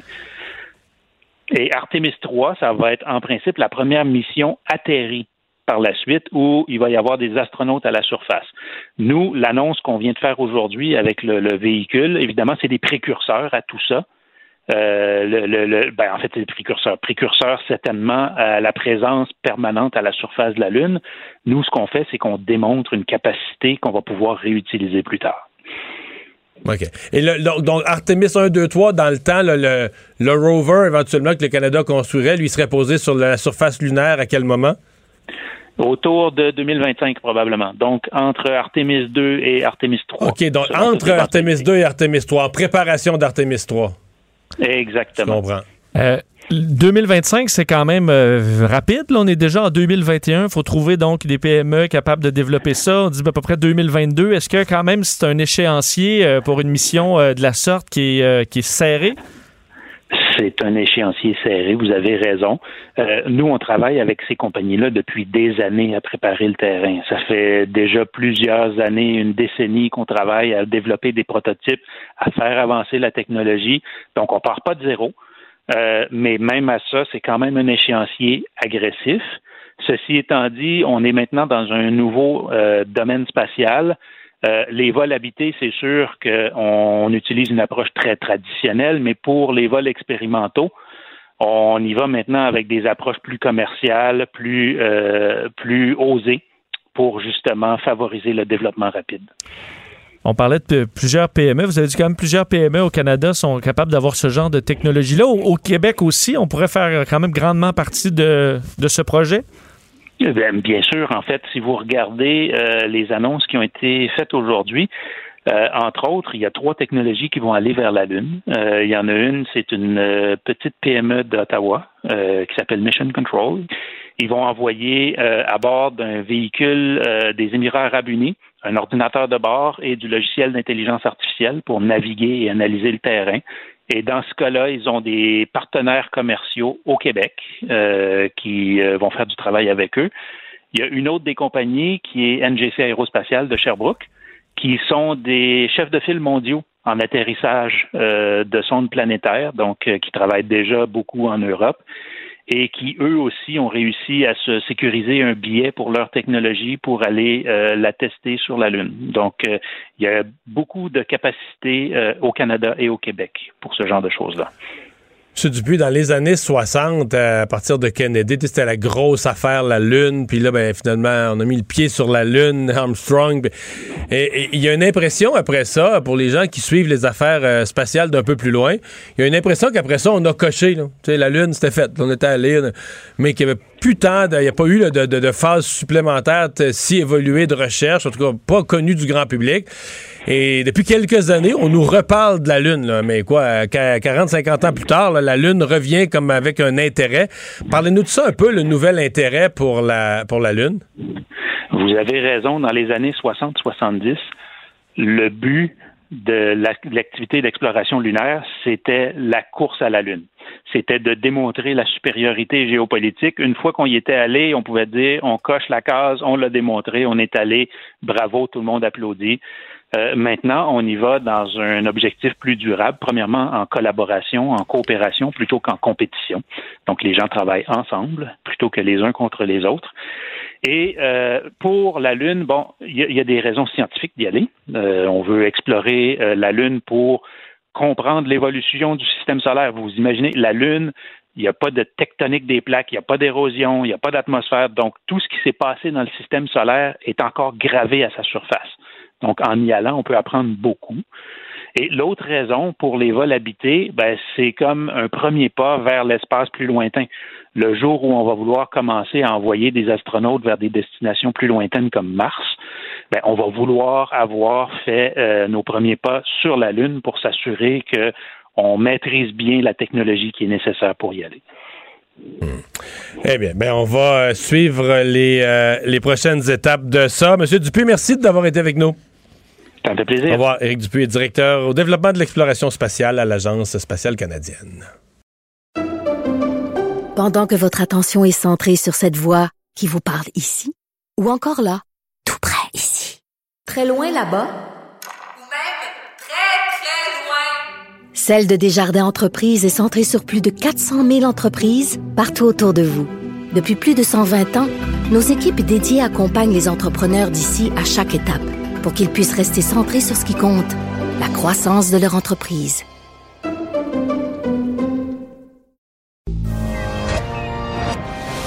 Mario Dumont, un vent d'air frais. Pas étonnant que la politique soit sa deuxième nature. Vous écoutez Mario Dumont et Vincent Dessureau. Les témoignages, Vincent, continuent à être assez euh, étonnants là, à, à l'enquête sur la mort de Joyce Echaquan. Aujourd'hui, c'est un infirmier euh, présent sur place euh, qui a raconté la façon dont il a vécu les choses. Oui, et euh, ça fait beaucoup jaser ce témoignage aujourd'hui d'un infirmier donc euh, qui euh, témoigne au palais de justice de Trois-Rivières dans l'enquête publique sur la mort euh, de Joyce Echaquan. Il est allé raconter en fait comment il a dû, il a essayé de contourner certaines règles pour venir en aide euh, ou pour tenter de sauver Joyce Echaquan. Il a raconté que donc dans euh, l'hôpital Le 28 septembre dernier, euh, il s'est fait approcher par une jeune infirmière en formation qui avait l'air visiblement complètement débordée, qui avait besoin d'aide, euh, se rend donc au chevet de Mme Echaquan dont elle, elle s'occupait entre autres, voit qu'il y a contention physique et chimique, s'inquiète, demande à ce qu'elle soit transférée en réanimation pour une meilleure surveillance. La jeune infirmière qui va donc faire, faire cette demande-là, qui sera euh, refusée par l'infirmière assistante du supérieur immédiat. On a fait plusieurs demandes qui ont toutes été refusées, de sorte qu'il a décidé de contourner l'infirmière assistante pour faire sa demande à l'infirmière en chef, expliquant que son objectif à ce moment-là, c'était de sauver une vie. Euh, Parce donc- que lui était inquiet pour sa vie carrément. Ouais, il dit il faut qu'elle aille en réanimation, il faut qu'elle ait un suivi euh, plus serré parce que sinon, euh, il y a un danger pour sa Qu'il y a vie. un arrêt respiratoire. là. Et cette demande ben, serait restée lettre morte à ce moment-là. Quand même tenu à dire que les conditions depuis de travail avaient changé et qu'il s'inquiétait d'être la cible, lui et ses collègues, de menaces, se font régulièrement filmer sur leur lieu de travail, a peur de représailles de son témoignage, des événements aussi. Alors, il y a beaucoup d'inquiétudes. Cet après-midi, on attendait d'autres euh, personnes qui étaient intervenues, d'autres membres du personnel et des gestionnaires. Toute, un- toute une atmosphère. euh. Fusillade mortelle euh, à San José ce matin. Euh, tout aurait commencé dans une espèce d'assemblée syndicale. Oui, absolument. À San Jose, donc en Californie, euh, tôt ce matin, bon, une fusillade qui a fait au moins huit morts, là, dont le tireur. Fusillade qui a lieu près d'un site là, de la Valley Transportation Authority, qui gère entre autres le transport public. Il y avait, de ce qu'on comprend à l'extérieur, une espèce de réunion syndicale. Bon, à la gare de triage. tout à fait, donc à côté des rails, là, carrément. Et euh, bon, un homme qui a ouvert le feu, euh, faisant plusieurs victimes. L'homme est mort, donc le, le- le tireur, on ne sait pas s'il est abattu par les policiers ou s'il s'est enlevé la vie. Il a été identifié dans les euh, dernières heures comme étant Sam Cassidy, un employé.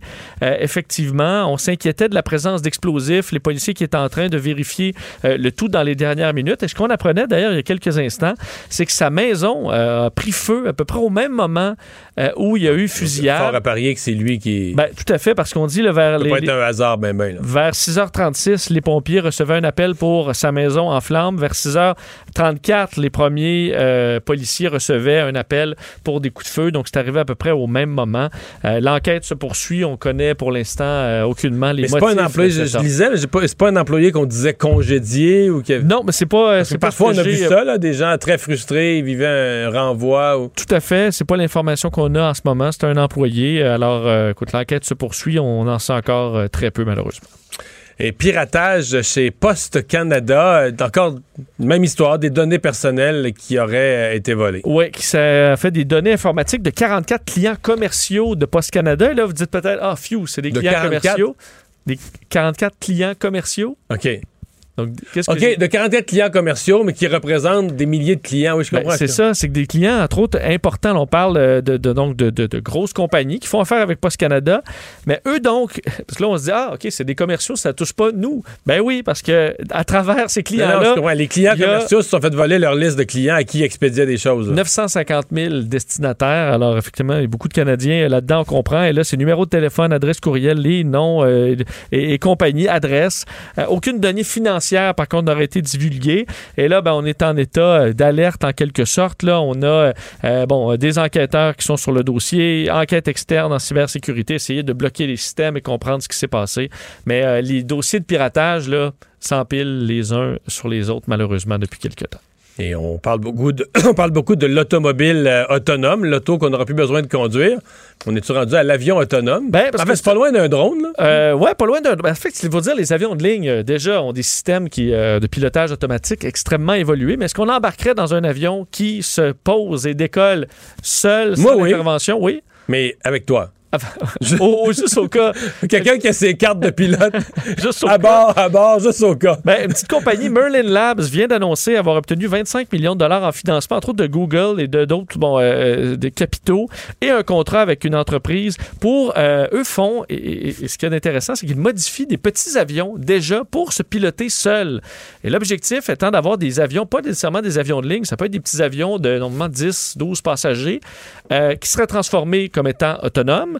Fait que tu Euh, baisses le coût d'opération de ton jet privé parce qu'il est télécommandé puis personne qui pilote. on comprend que sur un avion de 400 passagers, d'enlever le salaire du pilote, c'est pas nécessairement immense là, le gain, mais pour des petites compagnies aériennes avec des plus petits avions, avoir une flotte automatique dans laquelle tu mets pour, pour en premier du cargo.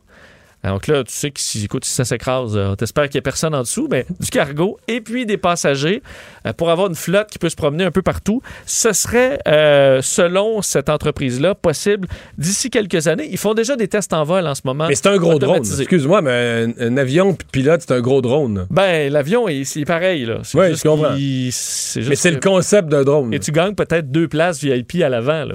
Ouais. Là, tu peux regarder ce qui se passe. Mais évidemment, c'est que oui, euh, les, les- les appareils et la, la- la- la technologie peut rendre ça sécuritaire.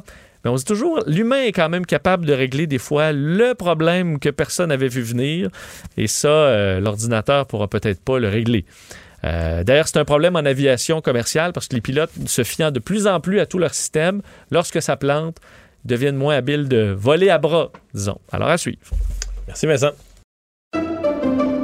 Pendant que votre attention est centrée sur cette voix qui vous parle ici, ou encore là, tout près ici, très loin là-bas, Ou même très, très loin. Celle de Desjardins Entreprises est centrée sur plus de 400 000 entreprises partout autour de vous.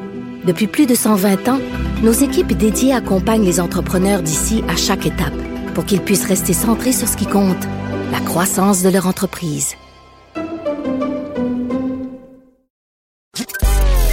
Mario Dumont et Vincent Dessureau. Inséparables comme les aiguilles d'une montre. Cube Radio.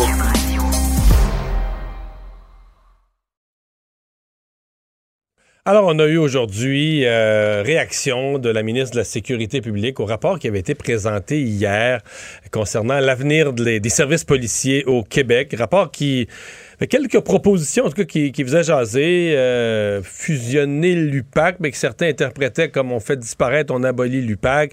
Euh, regroupement aussi de corps policiers, donc beaucoup de régions, de municipalités euh, perdraient là, leur corps policier pour être joints au grand service de la Sûreté du Québec. Elle est avec nous, la vice-première ministre et ministre de la Sécurité publique, Geneviève Guilbeault. Bonjour.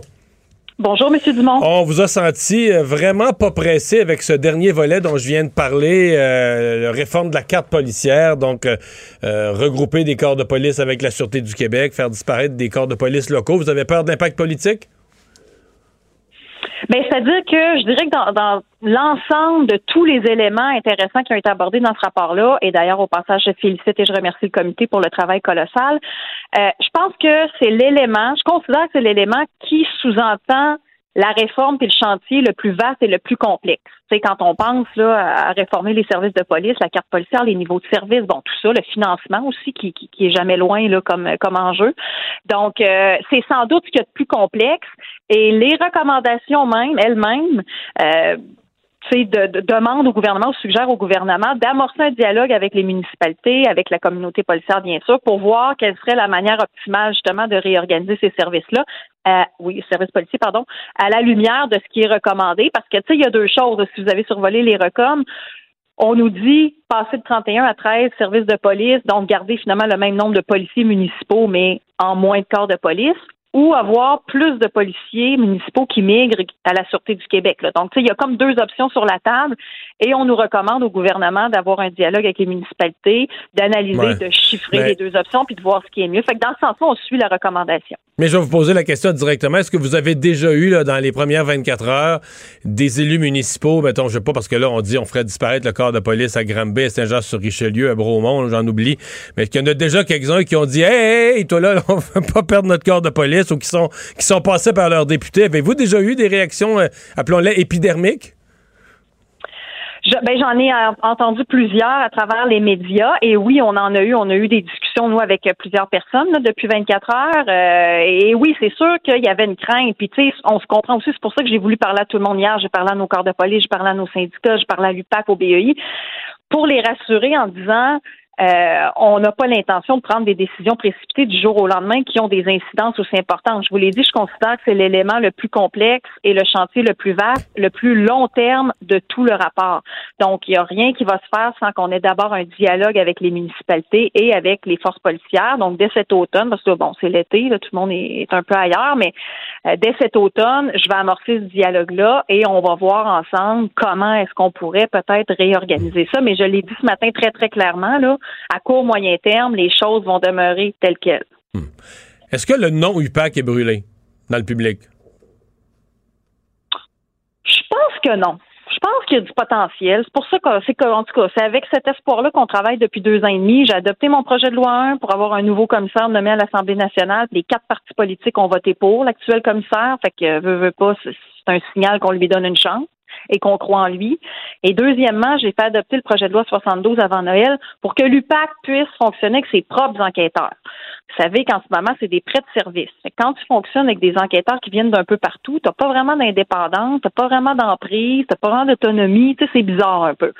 Fait que euh, là, ils vont pouvoir embaucher leurs propres enquêteurs et justement, là, je viens de déposer mon règlement sur les critères de sélection des enquêteurs et les formations des enquêteurs. Puis ça, c'est super intéressant, M. Dumont, parce que ça rejoint d'une autre manière indirecte d'autres recommandations du rapport parce que dans ce règlement-là, sur les futurs enquêteurs de l'UPAC, et pas juste les enquêteurs, aussi les superviseurs, donc les sous-officiers et les gestionnaires, les officiers, vont avoir des, des, des formations à suivre associées à chacune de ces types d'emplois-là, euh, des formations prescrites là, qui vont être devoir être suivies avec des délais pour, euh, pour les faire avant de pouvoir exercer euh, la fonction en question. Et ça, c'est nouveau. Puis si vous avez lu les recommandations dans le rapport, on parle beaucoup de formation et entre autres de formaliser, de professionnaliser un peu les formations pour les gens qui occupent des postes de gestion dans nos corps de police parce que des fois, on a l'impression que c'est peut-être un peu à la va comme je te pousse. Fait que dans ce sens-là, ça rejoint d'autres recommandations et peut-être que ça ferait école pour nos autres forces policières. Mais donc, il n'est pas question pour vous là, de mettre la clé dans, dans l'UPAC, euh, mettre la clé dans la porte de l'UPAC puis de fusionner ça avec quelque chose d'autre dans l'immédiat? Dans l'immédiat, non, mais j'ai bien dit qu'il faut jamais dire jamais et je trouve l'idée intéressante de dire il faut s'équiper comme du monde pour affronter la criminalité de 2021, entre autres la criminalité économique. Est-ce qu'un jour l'UPAC pourra avoir une mission élargie qui finalement reviendra au même que ce qui est proposé, mais tu sais, pourrait changer de nom ou, ou, est-ce qu'on crée quelque chose de nouveau avec un nouveau nom? Tu sais, à un moment donné, ça devient juste une question de nom. Là. Si tu as le même genre de structure, le même genre de mission, tu atteins le même objectif. J'ai dit, faut jamais dire jamais. C'est que là, l'UPAC, c'est encore jeune. On vient de donner des nouveaux outils. On va faire atterrir tout ça. On va voir comment ça se place. Et si ça va bien, ben, il n'y a pas de raison qu'on puisse pas euh, envisager l'avenir. Quand vous avez, euh, quand toute ce bal-là est parti, là, vous avez annoncé on va faire un livre vert sur la police, je m'en souviens euh, très bien, là, c'était le bordel parce que là, on avait euh, le bureau des enquêtes indépendantes, il y avait une enquête sur l'enquête, sur les fuites qu'il y avait eu, sur l'enquête de l'UPAC, sur Machuré. Euh, je me souviens en fait des jokes avec ça dans mon émission. C'est l'enquête sur l'enquête, sur les fuites, sur l'enquête. Les, gens étaient découragés, des corps policiers qui s'enquêtaient par-dessus l'autre. Euh, Est-ce que- est-ce que le processus de livre vert puis le comité d'experts qui a remis son rapport hier, est-ce que ça a calmé tout ça ou est-ce que c'est juste le temps qui a calmé tout ça pour on a fait le rapport pour rien? Euh, non, non, on n'a pas fait le rapport pour rien. Là, c'est parce qu'on parle de certains points spécifiques qui peut-être ont été plus médiatisés là, dans, dans, dans les derniers temps, mais il y a bien d'autres affaires dans ce rapport-là, là, des choses très importantes, la police de proximité, la santé mentale à la fois des policiers et de leur clientèle, la diversité, euh, les caméras, la formation, j'en ai parlé, les communications aussi, relations avec les citoyens. Donc, tu sais, il y a vraiment plein d'affaires, la déontologie. Mais, euh, mais, mais sur ce que vous dites, Bon, il y a peut-être, c'est ça, l'air du temps, je sais pas. Ça revient cycliquement, tu sais. Je veux dire, à chaque fois qu'il y a une nouvelle péripétie dans un procès ou une nouvelle enquête de l'UPAC qui donne soit que le procès, finalement, il n'y a pas de condamnation ou ça se rend pas au procès, bon, ça ressort que telle enquête, l'UPAC et tout ça. C'est toujours un peu le, le même cycle. Mais c'est pour ça que sur le fond, l'UPAC, euh, puis que ce soit l'UPAC ou ce que vous me dites, là, l'enquête serment, puis toutes ces enquêtes-là sur des enquêtes, ça finit plus, c'est long. À un moment donné, on, on- vous le dites un peu, c'est pas drôle, là, mais je veux dire, On c'est sait plus ce qu'on enquête. Le public, le, le public perd le film, mais il se rend compte qu'il perd son argent aussi. Là. au départ, t'enquêtes sur quoi, c'est ça? Mais je- on rit, mais c'est pas c'est pas drôle du tout là. Mais l'idée, c'est ça, c'est être plus efficace en enquête. L'UPAC là, l'UPAC, ça, ça veut dire Unité permanente anticorruption. C'est un corps de police spécialisé, indépendant, qui a pour mission de lutter en permanence contre la corruption. Ça, c'est encore Et nécessaire? Ça, on peut pas. Ben ça, on peut pas éco- se faire l'économie de ça au Québec, je pense, euh, Monsieur Dumont. Il y a assez eu de petits et de grands scandales dans le passé. Et des fois, on dit ben ils font moins d'enquêtes qu'avant, c'est encore nécessaire. Oui, parce que c'est un rempart. Et si des fois, tu sais, quand t'as comme un gardien là, de l'intégrité quelque part, puis t'as comme une menace de sanction qui plane si tu fais quelque chose de pas correct, tu fais peut-être pas quelque chose de pas correct, ce qui fait que le gardien n'a pas besoin d'intervenir. Mais si tu enlèves toute forme de surveillance, puis tu dis au monde, ben faites comme comme vous pouvez, puis on va se fier sur le bon jugement, inévitablement, ça va revenir la corruption. Donc oui, on a besoin d'une organisation. faut que ce soit performant, faut que ce soit rassurant pour les citoyens. Vous le dites, des fois, on se demande où va notre argent, ça finit plus. Fait qu'il faut essayer d'être le plus efficace possible avec euh, les fonds publics. Ça brasse depuis deux jours à l'Assemblée nationale avec le projet de tunnel Québec-Lévis. Euh, Avez-vous l'impression que c'est un projet qui va devenir de plus en plus difficile à défendre avec les mois? Mais c'est un projet, moi, je, suis tellement fière de ce projet-là. C'est un projet qui doit être vu pour des décennies. Je parlais ce matin de 100 ans. C'est un, premièrement, ça corrige une erreur historique. Là, ici, à Québec, on a deux ponts. Les deux sont collés à l'ouest. Bon, je veux dire, ça, ça marche pas. Deuxièmement, c'est du développement pour deux régions importantes, la capitale nationale Chaudière-Appalaches, pour des décennies et des décennies. Puis on relie les deux centres-villes. Fait que, ça, je trouve ça paradoxal parce qu'il y en a qui disent l'étalement urbain, puis tout. Bon, il y a bien moins d'étalement urbain en reliant les centres-villes qu'en le mettant à l'est ou à l'ouest. Et c'est un projet qui fait une large place au transport collectif, le tiers des voies pour le transport collectif, et surtout qui fait partie d'une toile de mobilité durable. Tu sais, le tunnel, c'est un des quatre éléments de la vision qu'on a présenté lundi dernier. C'est avec le tramway, c'est avec les voies réservées pour le transport en commun, puis c'est avec le projet de transport en commun de Lévis. Si bien que désormais, tous nos citoyens de la capitale nationale, Chaudière-Appalaches, vont entrer dans la modernité, vont être capables de prendre du transport collectif euh, sur le sens du monde. Là, si vous me passez l'expression, moi j'ai grandi sur la rive sud, je prenais l'autocar des chutes, il n'y en avait pas la fin de semaine. Imaginez-vous, tu peux pas te déplacer en autobus la fin de semaine, puis ça fait pas si longtemps que ça que j'ai été jeune quand même.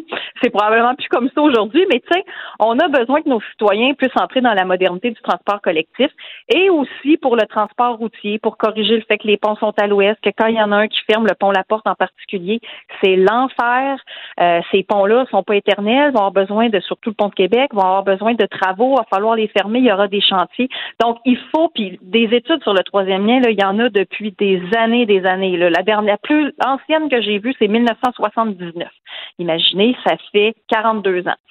Fait que tout ça pour dire que la pertinence d'un troisième lien, elle est évidente, elle est documentée. Et quand les partis, ben, tu sais, Québec solidaire est contre le transport routier, fait que ça, c'est plus ou moins étonnant. Puis on sait pas trop non plus. Les libéraux, tu sais, ont longtemps prétendu être pour, mais sans jamais vraiment le faire. Fait que bon, là, apparemment, ils sont contre, mais Ils disent qu'ils sont contre Je ce projet. Ils disent qu'ils sont contre ce projet-là. Ils disent qu'ils sont contre ce projet-là parce qu'il est pharaonesque, mais qu'il pourrait être pour, il pourrait être pour le concept d'un troisième lien. Vous faites quoi de cet argument-là? Ben, c'est parce que c'est ça qu'ils ont toujours fait. Ils ont été 15 ans au gouvernement. S'ils avaient voulu faire avancer un projet de troisième lien, ils l'auraient fait. Nous, quand on est arrivé, on a bien vu que le bureau de projet du troisième lien, c'était quelque part avant dans un building, puis d'attitude, là. Que si vous me passez la manière un peu anglophone de m'exprimer, mais c'était ça. Tu sais, nous, on a fait un vrai bureau de projet, puis en deux ans et demi, on a été capable d'accoucher d'un projet. Puis si vous avez vu un peu ce qu'on a présenté, là, tu sais, il y a du travail derrière ça. Là.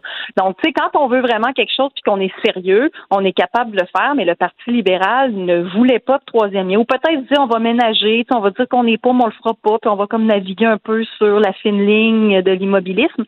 Mais à un moment donné, nous, on s'est engagé à faire un troisième lien et à soutenir un projet de transport collectif structurant pour la grande région.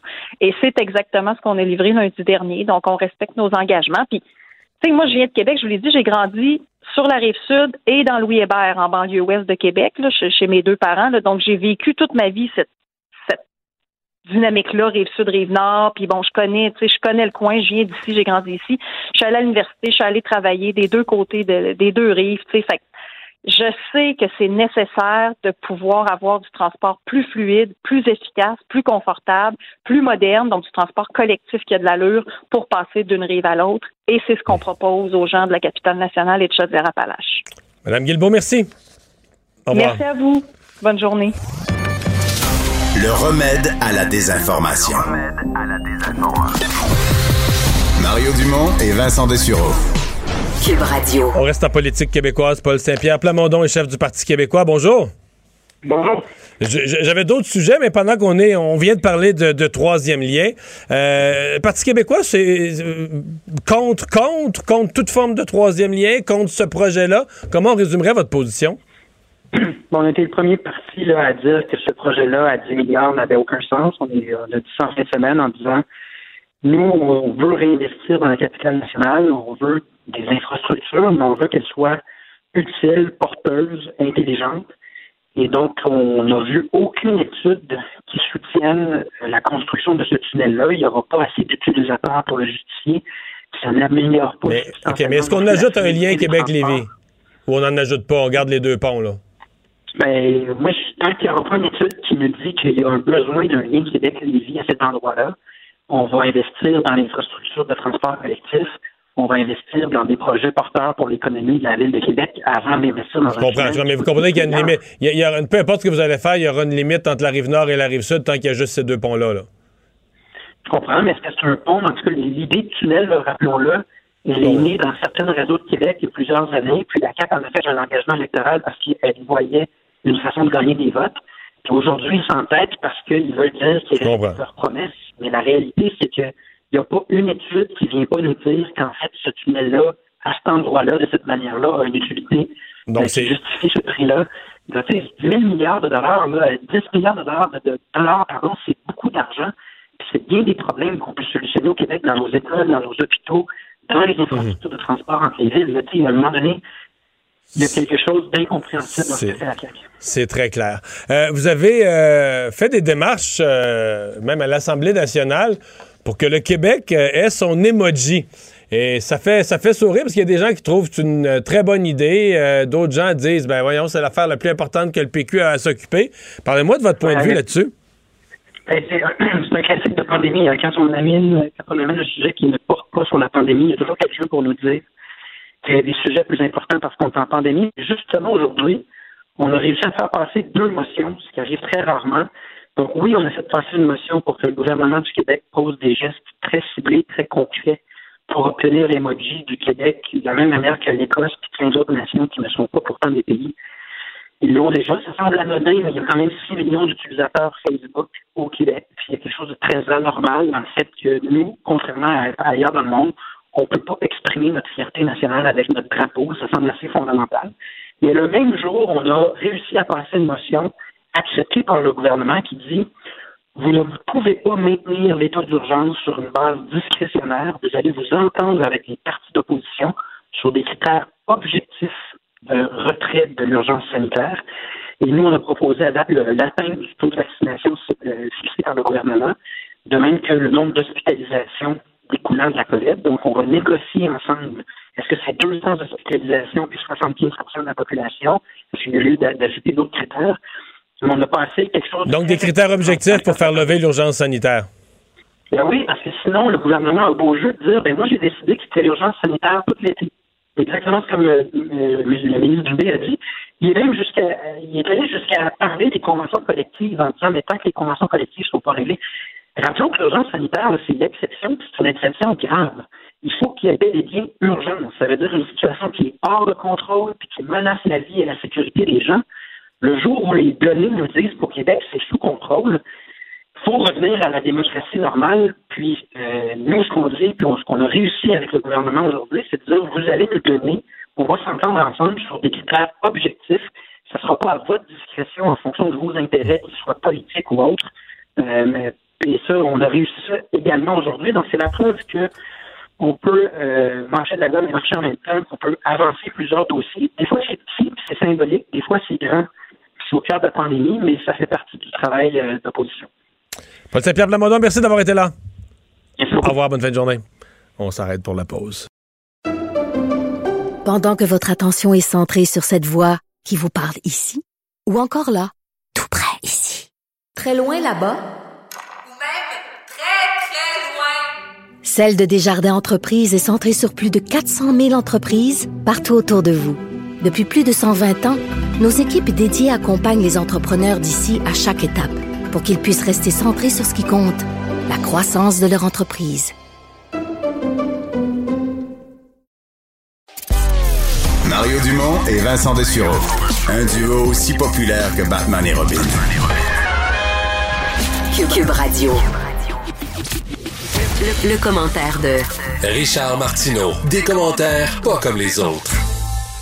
Bonjour Richard. Salut Mario. Hey, j'ai lu, euh, j'ai lu, euh, je sais pas si tu connaissais la comédienne Ellen Page. C'était une comédienne américaine, comédienne en fait canadienne, qui était, qui était une femme Qui est lesbienne. devenu un homme et qui s'est fait poser en costume de bain au début de la semaine. Exactement. Mais elle était femme lesbienne et elle est devenue un homme hétéro, si je comprends bien.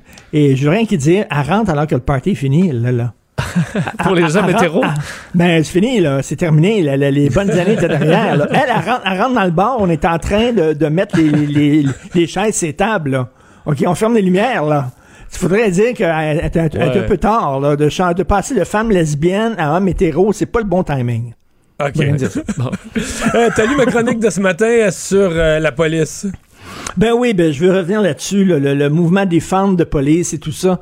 Premièrement, le fait, je sais pas comment tu réagis à ça, toi, euh, Mario, mais le fait qu'on a déposé ce rapport euh, d'un comité indépendant sur l'avenir de la police, la journée même du premier anniversaire de George Floyd, il va falloir qu'on se dise, là, c'est pas arrivé ici, George Floyd. Ah, je suis tellement content c'est un phénomène américain. C'est un- c'est aux États-Unis, c'est un autre pays. C'est comme si c'était passé en Argentine ou au Japon. C'est, je sais que c'est à côté des États-Unis, mais c'est une autre culture. Premièrement, la- la- le racisme là-bas, c'est vraiment une plaie béante. Ça fait partie de l'histoire. C'est un partant, péché partant- originel. et, tout en partant, le racisme envers les Noirs remonte au fait qu'ils étaient à une époque des esclaves, qu'il y a eu des Ben batailles oui. pour, pas, pour pas mettre fin à l'esclavage. Ici, la plupart des arrivants, une bonne pa- partie, par exemple, de la population noire à Montréal, là, sont des Haïtiens qui ont été accueillis au Québec. Là. Comment ils ont demandé, on, veut, on veut venir au Québec, puis au Québec, on a dit, oui, oui, oui, on veut vous avoir, on vous prend. C'est pas la même relation que des esclaves. Ben, absolument pas. C'est pas la même conception de la police. Quand tu es aux États-Unis, je me suis fait arrêter, moi, pour euh, vitesse au volant aux États-Unis, m'a dit, quand le policier sort de son de son char, il mesure 7 pieds 5, là, puis il pèse 400 livres, là, puis il a des les lunettes en miroir, là. Tu files, tu files petit en tabarnouche. C'est pas la même chose que nos policiers 80 livres mouillés ici. C'est pas la même affaire. C'est pas les mêmes relations avec les armes à feu. C'est un autre pays. Là, il va falloir, tu puis même défendre de police, là, en disant on va enlever de l'argent à la police, on va définancer la police et tout ça.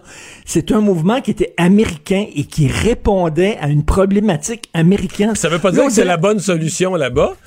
Mais Ben c'est un autre débat qu'ils ont. Mais nous, de, de- de copier ce débat-là, ça a C'est vraiment, ça a vraiment pas rapport. Là. Mais si ça n'a pas rapport, et je trouve qu'un comité comme ça euh, dépose euh, le, jour anniversaire de George Floyd, essayant de, de s'arrimer à ça, il va, je comprends qu'on regarde beaucoup Netflix, puis on regarde Crave, puis on regarde la, la, la- la- bon, mais tu sais, on n'est pas aux États-Unis.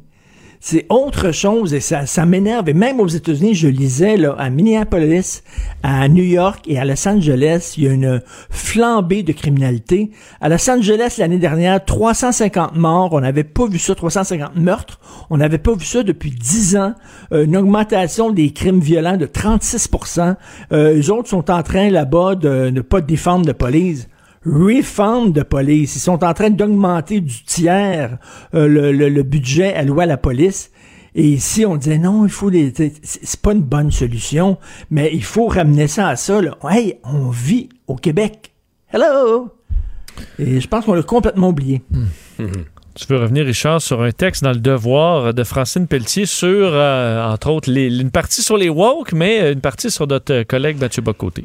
Oui, ben j'adore ça lire la, façon dont la gauche euh, réagit au dernier livre de Mathieu Bocoté. Bon, euh, la révolution racialiste, il s'en prend bien sûr au mouvement woke, il s'en prend à ce que j'appelle moi les antiracistes racistes, ceux qui sont obsédés par la race, qui voient de la race partout, qui sont quasiment contre euh, Crest et Pepsodent parce qu'ils veulent blanchir les dents puis pourquoi des dents blanches, ce serait plus beau que des dents noires, etc. Là, bon. Et de la cancel culture aussi, comme quoi il faut euh, euh, interdire certains livres, certains, euh, certains films et tout ça.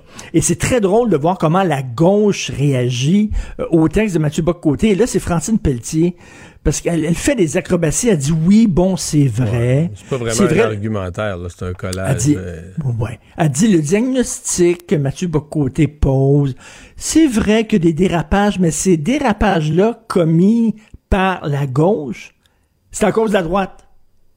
C'est à cause de la droite que la gauche dérape comme ça. C'est ce qu'elle dit. Si la droite n'était pas si épouvantable, euh, si raciste, si crinquée, elle ne nous obligerait pas, nous, bonnes gens de gauche, qui sommes habituellement très raisonnables, elle ne nous obligerait pas à devenir déraisonnables pour répondre à leurs déraisons. Donc, je trouve ça extrêmement drôle. Et c'était drôle quand c'est Isabelle Haché de la presse ou une journaliste de Radio-Canada qui dit, hey, euh, la cancel culture, là, on dit, c'est vrai? C'est écrit dans la presse, c'est tout à fait vrai. Mais quand c'est quelqu'un du Journal de Montréal, quand c'est Mathieu Bocoté, quand c'est quelqu'un qu'on associe un peu à la droite, qui dit, le feu est pas dans la maison, là, on dit, non, non, il exagère. Il exagère. Mais quand c'est Isabelle Haché qui dit, il semble ça sent brûler. Ah, c'est vrai. C'est écrit dans la presse. c'est écrit dans le devoir.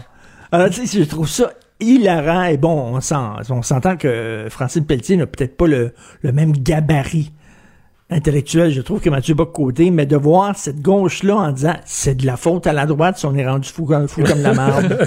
c'est c'est à Euh, cause d'eux autres. Ça me fait Bon, il va, il va falloir des récompenses de des nananes pour euh, accélérer la vaccination et pour se faire obtenir la deuxième dose. Ben, euh, tu peur, toi, de- que les gens ont- sont allés pour la première dose, puis qu'ils disent, maintenant, c'est fait maintenant, puis euh, la moitié des Canadiens ont une première dose, puis c'est pas mal fait, puis je sais pas, j'ai peur d'un ralentissement pour la deuxième dose, et je ne comprends pas pourquoi on oublie, on met de côté l'idée d'un passeport vaccinal, et surtout le fait de peut-être permettre aux gens qui vont avoir deux doses, et là, je prêche pour ma paroisse, c'est vrai, mais permettre aux gens qui vont avoir deux doses de voyager sans aucun problème. J'espère qu'on pourra le retour. faire. Et sans quarantaine au retour. Et là, tu as vu l'Union européenne ouvert ses frontières à certains pays, euh, dont les États-Unis ont ouvert leurs frontières, mais pas à nous. Pourtant, nous, euh, la vaccination va très bien. On est l'un des, pays les plus enviables au point de vue de la campagne de vaccination. Pourquoi ils ouvrent pas leurs frontières en Europe à nous? C'est parce que nous, on l'ouvre pas à eux. Euh, ouvrir les frontières, ça devrait être réciproque. Eux autres se disent, quand on va pouvoir aller faire les touristes chez vous, vous pourrez euh, venir faire les touristes chez nous. Mais en attendant, vous fermez vos frontières au Canada. Vous voulez seulement des gens qui font des voyages essentiels, des voyages d'affaires. Ben, vous pourrez pas venir faire du tourisme chez nous. Alors, la question maintenant dans la cour de Justin Trudeau, c'est quoi le plan? C'est quoi le plan pour les voyages internationaux? Quand est-ce qu'on va pouvoir en faire? Est-ce qu'on va pouvoir en faire cet été? Moi, je suis dû ma deuxième dose, deuxième vaccin, 14 juillet, ça va être avant, parce que là, on va ouvrir bientôt pour le- la deuxième Mettons dose. que t'es Je vais devancé d'une semaine, 7 juillet, 14 jours, ça nous amène au 21 juillet. Le 22, tu peux- vas, je tu vas y être dans l'avion direction Ben, Paris. Le 20, ben, mais en, toi, le 22, On te le je souhaite, vais être à Richard. Paris, mais je sais pas, non, on Pas pourra sûr. pas le faire parce que, je sais pas, Justin Trudeau, il niaise. Il niaise. Lui, ça il prend du temps de fermer les frontières, mais une fois qu'ils sont fermés, par exemple, ils sont fermés en vierge. Je te dis que je te le souhaite, mais je suis pas sûr que ça va arriver. Salut, Richard. Salut, Anne. Pendant que votre attention est centrée sur cette voix qui vous parle ici, ou encore là, tout près ici, très loin là-bas, Celle de Desjardins Entreprises est centrée sur plus de 400 000 entreprises partout autour de vous. Depuis plus de 120 ans, nos équipes dédiées accompagnent les entrepreneurs d'ici à chaque étape pour qu'ils puissent rester centrés sur ce qui compte, la croissance de leur entreprise.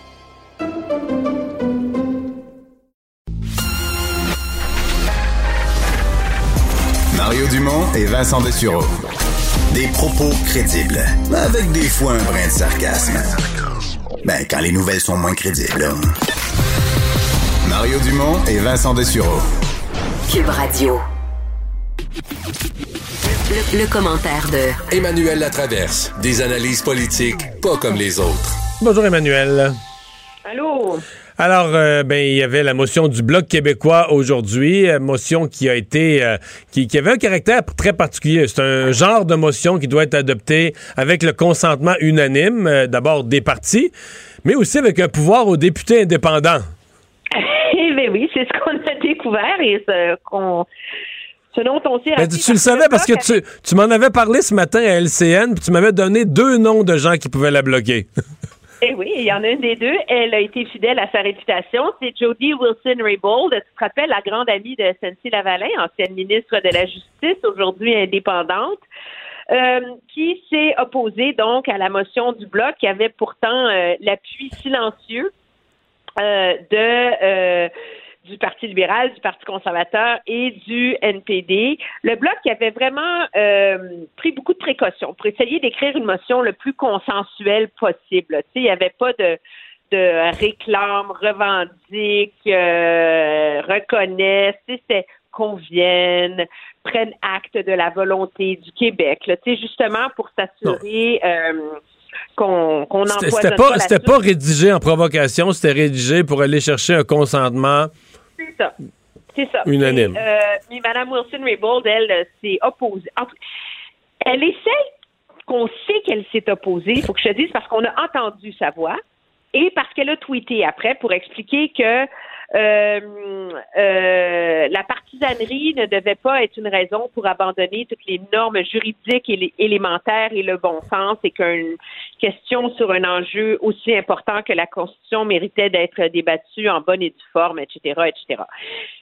Il semble qu'il y ait d'autres députés qui n'aient pas donné leur consentement unanime, mais comme tout le monde est à distance, il y a seulement un micro qui s'allume en même temps dans le dans le Zoom, là, tu sais. euh, D'autres députés indépendants ou des députés du Parti vert ou?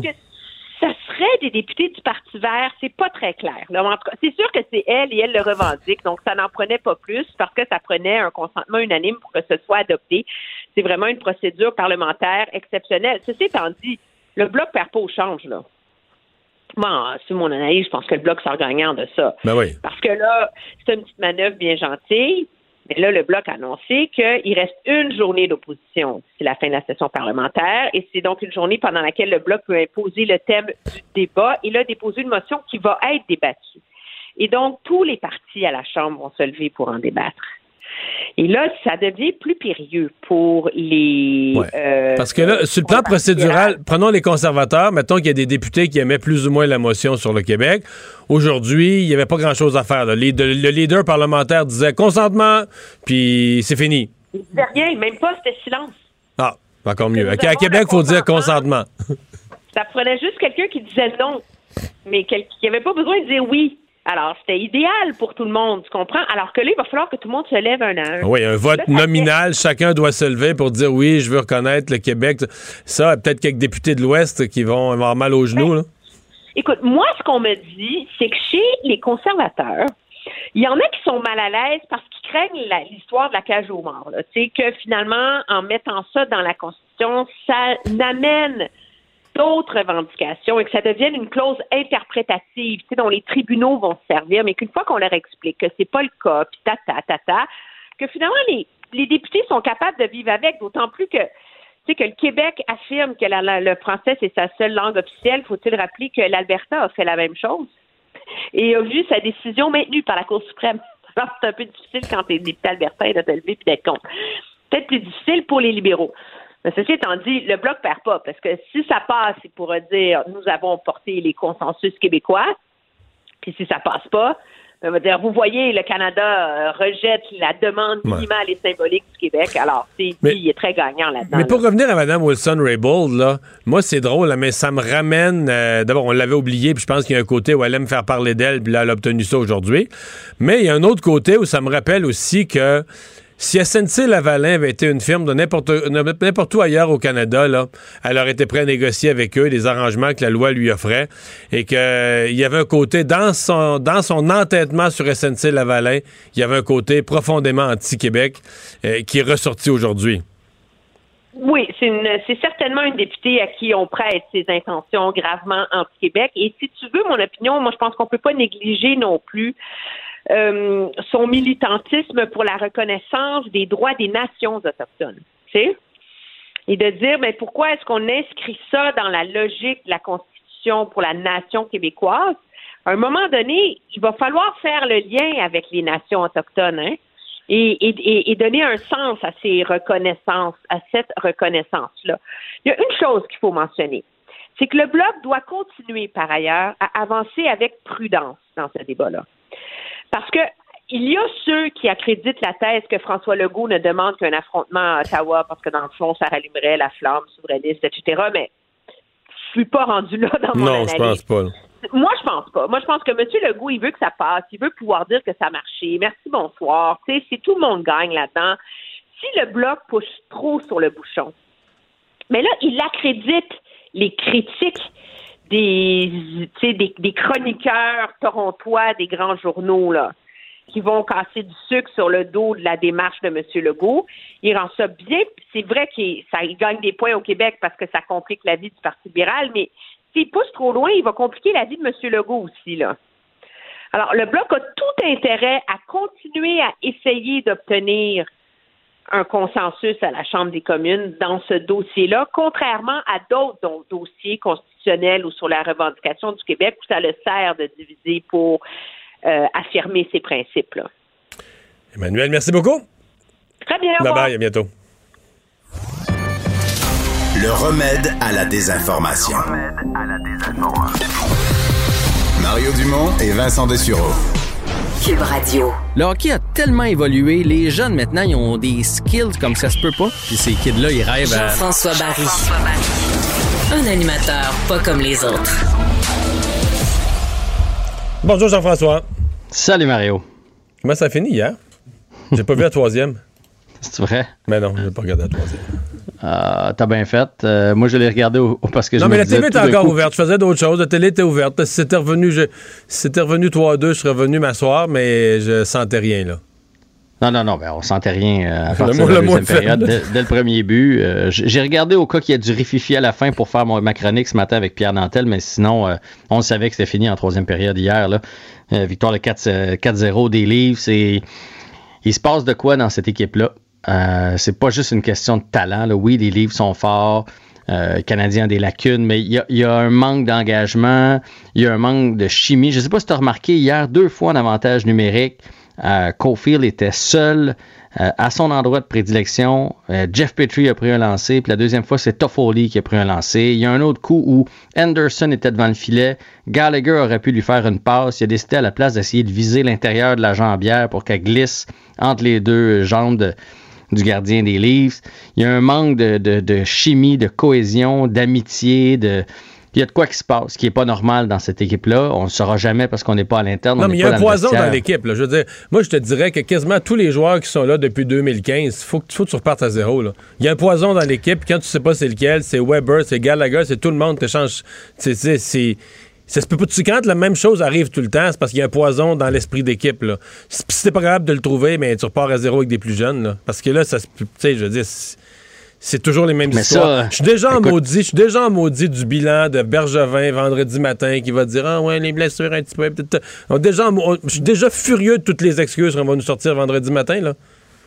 Non? non, je le sais, ça va être la même affaire que les Ah, dernières années. Ça, ça fait six ans J'en ai que c'est mal au comme ça. C'est à cause des blessures, c'est à cause de ci, c'est à cause de ça.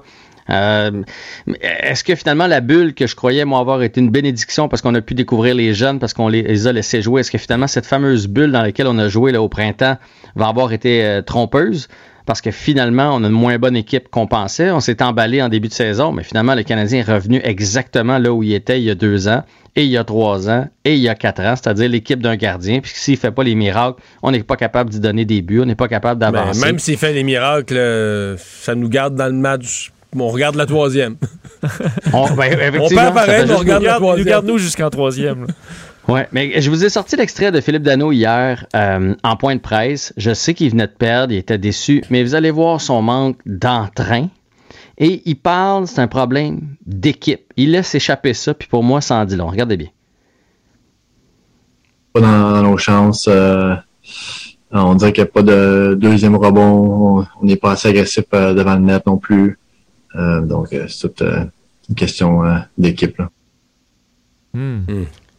Allez, Mais, mais, moi, euh, mais tu sais, je veux dire, en troisième période, en troisième période, il y avait vraiment l'air d'une équipe que si tu leur avais offert, là, regarde, là, mettez, euh, mettez 20 pièces chacun pour la Fondation Sainte-Justine, puis on vous oblige pas à aller jouer la, la dernière à Toronto, là. Je veux dire, non? Non, to- totalement, mais en fait, même la troisième, sont leur, euh, moi, tu sais, même euh, les analystes à TVA Sport ont fait là, grosse troisième période, ils vont sortir comme des enragés. Pas du tout. Anderson qui avait dit, vous allez voir une équipe différente euh, euh, contre Toronto là, dans le quatrième match, on va avoir plus d'implications. Pas du tout. On la voit pas de personne, euh, personne qui prend le, le taureau par les cornes. euh, ils sont, sont désolants à voir aller.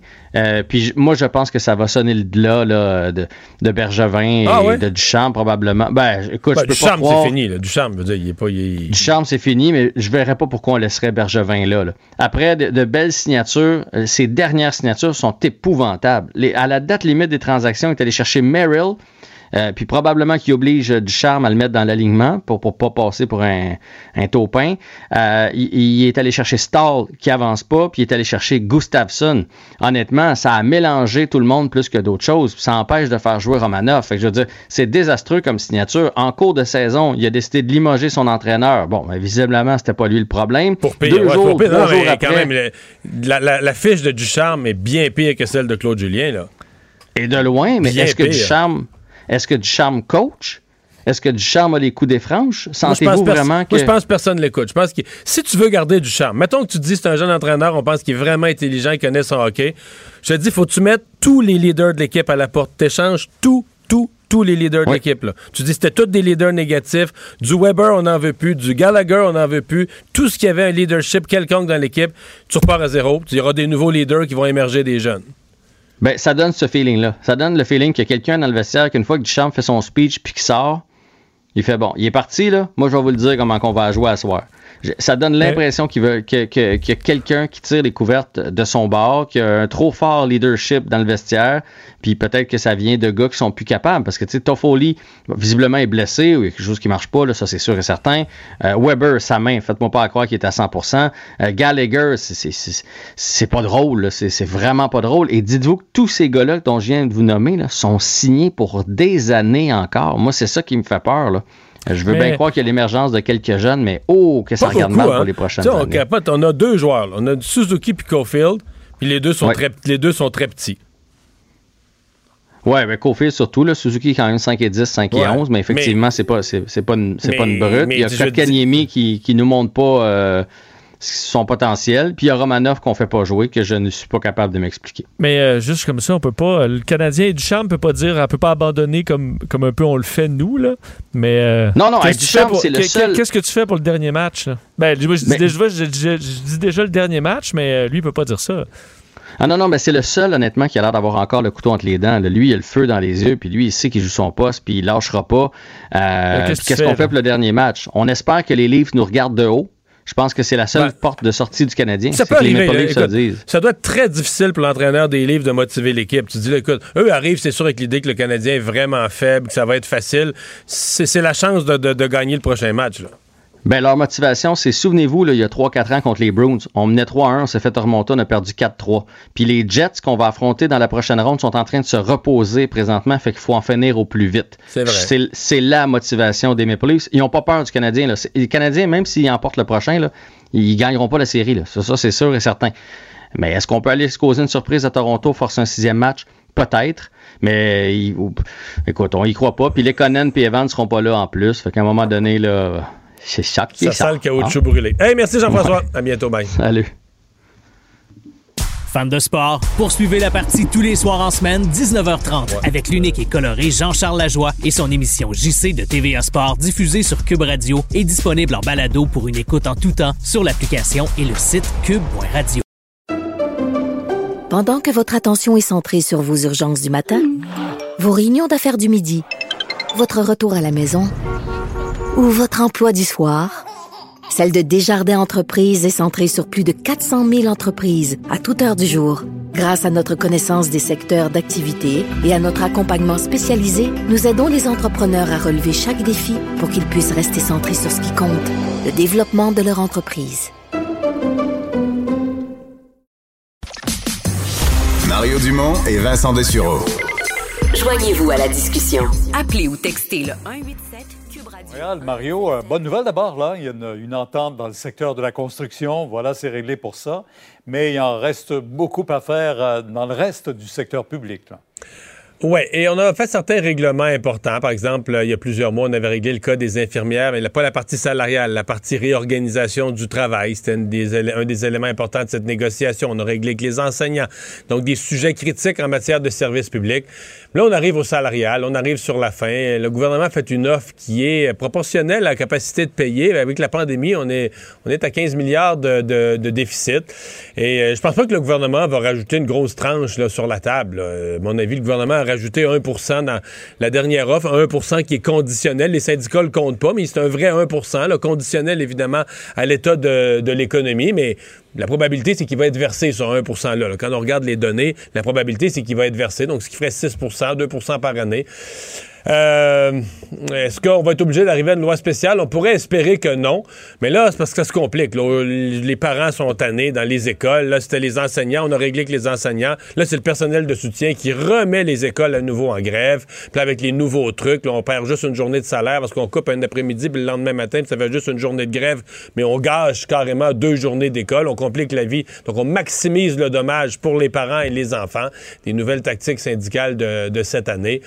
Euh, je ne sais pas combien de temps le gouvernement peut encore endurer ça. On n'est pas, à l'étape d'accoter le couteau sur la gorge pour une loi spéciale, mais on sent quand même que le public s'impatiente et que les possibilités de règlement s'amenuisent. Ouais. Euh, Est-ce qu'il faut pour autant sonder la population pour une loi spéciale? C'est. Ouais, ça, c'est un sondage qu'on a vu. Donc, ce que, ce que ça nous dit, ce sondage, Pierre, c'est que d'abord, le gouvernement songe sérieusement à une loi spéciale. Quand on sonde l'opinion publique, sont tout des moyens de pression? Mais euh, c'est juste que ça fait beaucoup de sondages. Hein. L'opposition a commencé à l'Assemblée nationale à poser des questions sur le nombre de sondages, ce que coûtent les sondages. Bon, le gouvernement a donné des exemples. Par exemple, pendant la pandémie, il fallait voir euh, comment les gens recevaient les mesures sanitaires. Est-ce qu'ils les connaissaient? Est-ce qu'ils les respectaient? Ça, c'est vrai que c'est des sondages qui peuvent être importants pour mieux gérer. Mais il y a une partie, il y a toujours une ligne mince où tu finis par te faire dire que tu gouvernes par sondage. Et à mon avis, la CAQ doit faire attention pour pas aller là. Ben non, on le voit, là. hein, C'était la question, exemple Ouais, de question. exactement. Après un an, les négociations ont assez duré. euh, alors, on verra. On verra Mhm. maintenant les intentions du gouvernement, mais on a vu que ça, ça bousculait pas mal aujourd'hui. Euh, du côté d'Ottawa, ont- on a présenté une motion qu'on voulait, où on souhaitait, demandait même l'unanimité de la Chambre des communes. Une seule députée a voté contre une motion reconnaissant au Québec le droit de modifier la Constitution et y faire inclure que le français Ouais. est la seule langue officielle du Québec. Ouais, mais il faut pas, il faut pas pousser les hauts cris, là, Pierre, parce que les grands partis, le Parti libéral, le, le Parti conservateur, le NPD, euh, ont voté pour, avec le Bloc pour la motion du Bloc. C'est vraiment une députée, l'ancienne ministre de la Justice, qui s'était fait réélire comme En indépendante, Mme Wilson-Raybould.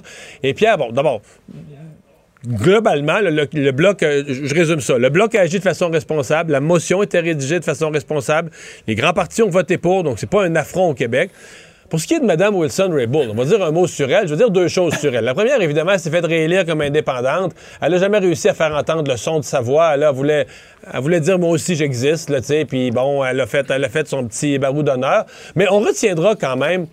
Moi, j'ai toujours eu l'impression que si SNC Lavalin avait été dans une autre province, hein, si ça avait été une entreprise anglophone de l'Ontario ou de l'Ouest canadien, elle aurait trouvé comme ministre de la Justice les accommodements que la loi lui permettait à l'époque. Mais qu'elle avait toujours cette impression que le Québec, ah, le Québec, c'est des malhonnêtes, puis SNC Lavalin, puis la firme québécoise qui nous demande, pas va y dire non. Et, tu sais, ce sentiment qu'elle est anti-Québec, disons, qui nous revient pas mal aujourd'hui. Tu sais, son ça s'accumule dans son dossier, les exemples que c'est une députée qui se présente là, de euh, social, puis tout ça, puis pour toutes les minorités. Mais euh, les francophones du Québec comme minorité, je pense que ça vaut pas cher la tonne dans son livre. là. Bon, c'est dit. Mario, on vous écoute demain. 10 Au revoir, heures sur. Au revoir. Alors Vincent, euh, ben euh, orage qui avait été annoncé, du grand, des grands vents, euh, du vent violent à certains moments, et ça commence à se faire sentir sur le réseau. Oui, alors qu'il y a quand même une ligne, euh, orage ou pluie, là? Présentement, ça traverse Montréal, c'est plus de la pluie, mais aujourd'hui, là, ça a été très venteux. Il y a eu de l'orage un peu partout, donc, ouais, ça cause des, problèmes électriques à plusieurs endroits. Presque 20 000, ça fait plus de 20 000, euh, donc, clients d'Hydro-Québec sont privés d'électricité, particulièrement à Laurentide. Euh, euh, Montérégie, également un peu l'Estrie, Chaudière-Appalaches, et ça montait là, au l'Outaouais beaucoup. C'est l'un des endroits où il y a le plus de panne. Donc, il ben, faudra, euh, faudra réparer tout ça. On verra quand tout sera passé également. On sait que les températures vont être un peu plus fraîches après euh, dans, les, euh, dans les prochains jours. Et elles sont censées être un peu plus fraîches vendredi pour la réouverture des, des terrasses. On annonce du 14 euh, descendant vers 10 en soirée. On va prendre un petit, euh, un petit chandail chaud. Oui, oui, oui. Ça Et, va être la, euh, la terrasse en veste pour la réouverture des terrasses. Et euh, nouvelle euh, qui est tombée il y a quelques minutes, notre collègue Pierre-Olivier Zappa, euh, donc à TVA Nouvelle, confirmait que la grève est évitée dans le secteur de la construction. Euh, on sait qu'on était en blitz de négociation euh, encore. On pouvait déclencher une grève à 12 heures d'avis. Là, on s'était voté ce mandat de grève dans les cinq grands syndicats de la construction. Alors, ça concerne 190 000 travailleurs. On se serait entendu donc entre l'Alliance syndicale et l'association patronale. C'est une bonne nouvelle. Mais c'est une excellente nouvelle. Et Vincent, notre saison à Cube se termine le 18 euh, juin, mais pas la tienne. Pas la mienne. Moi, je pars. C'était plus longue vacances à vie? En vacances, euh, je sais pas. En fait, mes dernières vraies vacances, ça monte à 2019. là. Donc là, Quand on a traversé la même. pandémie. Alors, je m'arrête quelques semaines et euh, on va se retrouver, j'espère, pleinement vacciné euh, au mois d'août. à fin août. ouais. Ensemble, mais moi, je serai là à partir du 21 juin, au moment Ouais, où toi, que tu toi, pars en vacances. Quand moi, je vais être en vacances, toi, tu as une émission d'été, donc d'où l'importance de prendre des vacances maintenant. Ben, merci pour cette saison. Merci à toi. Bon été. Donc, l'occasion peut-être de se recroiser si la loi nous le permet On en dehors, en dehors des ondes. Euh, merci à vous d'avoir été là. On se donne rendez-vous demain, 15h30. Euh, C'est Sophie Durocher qui s'en vient. Bonne soirée.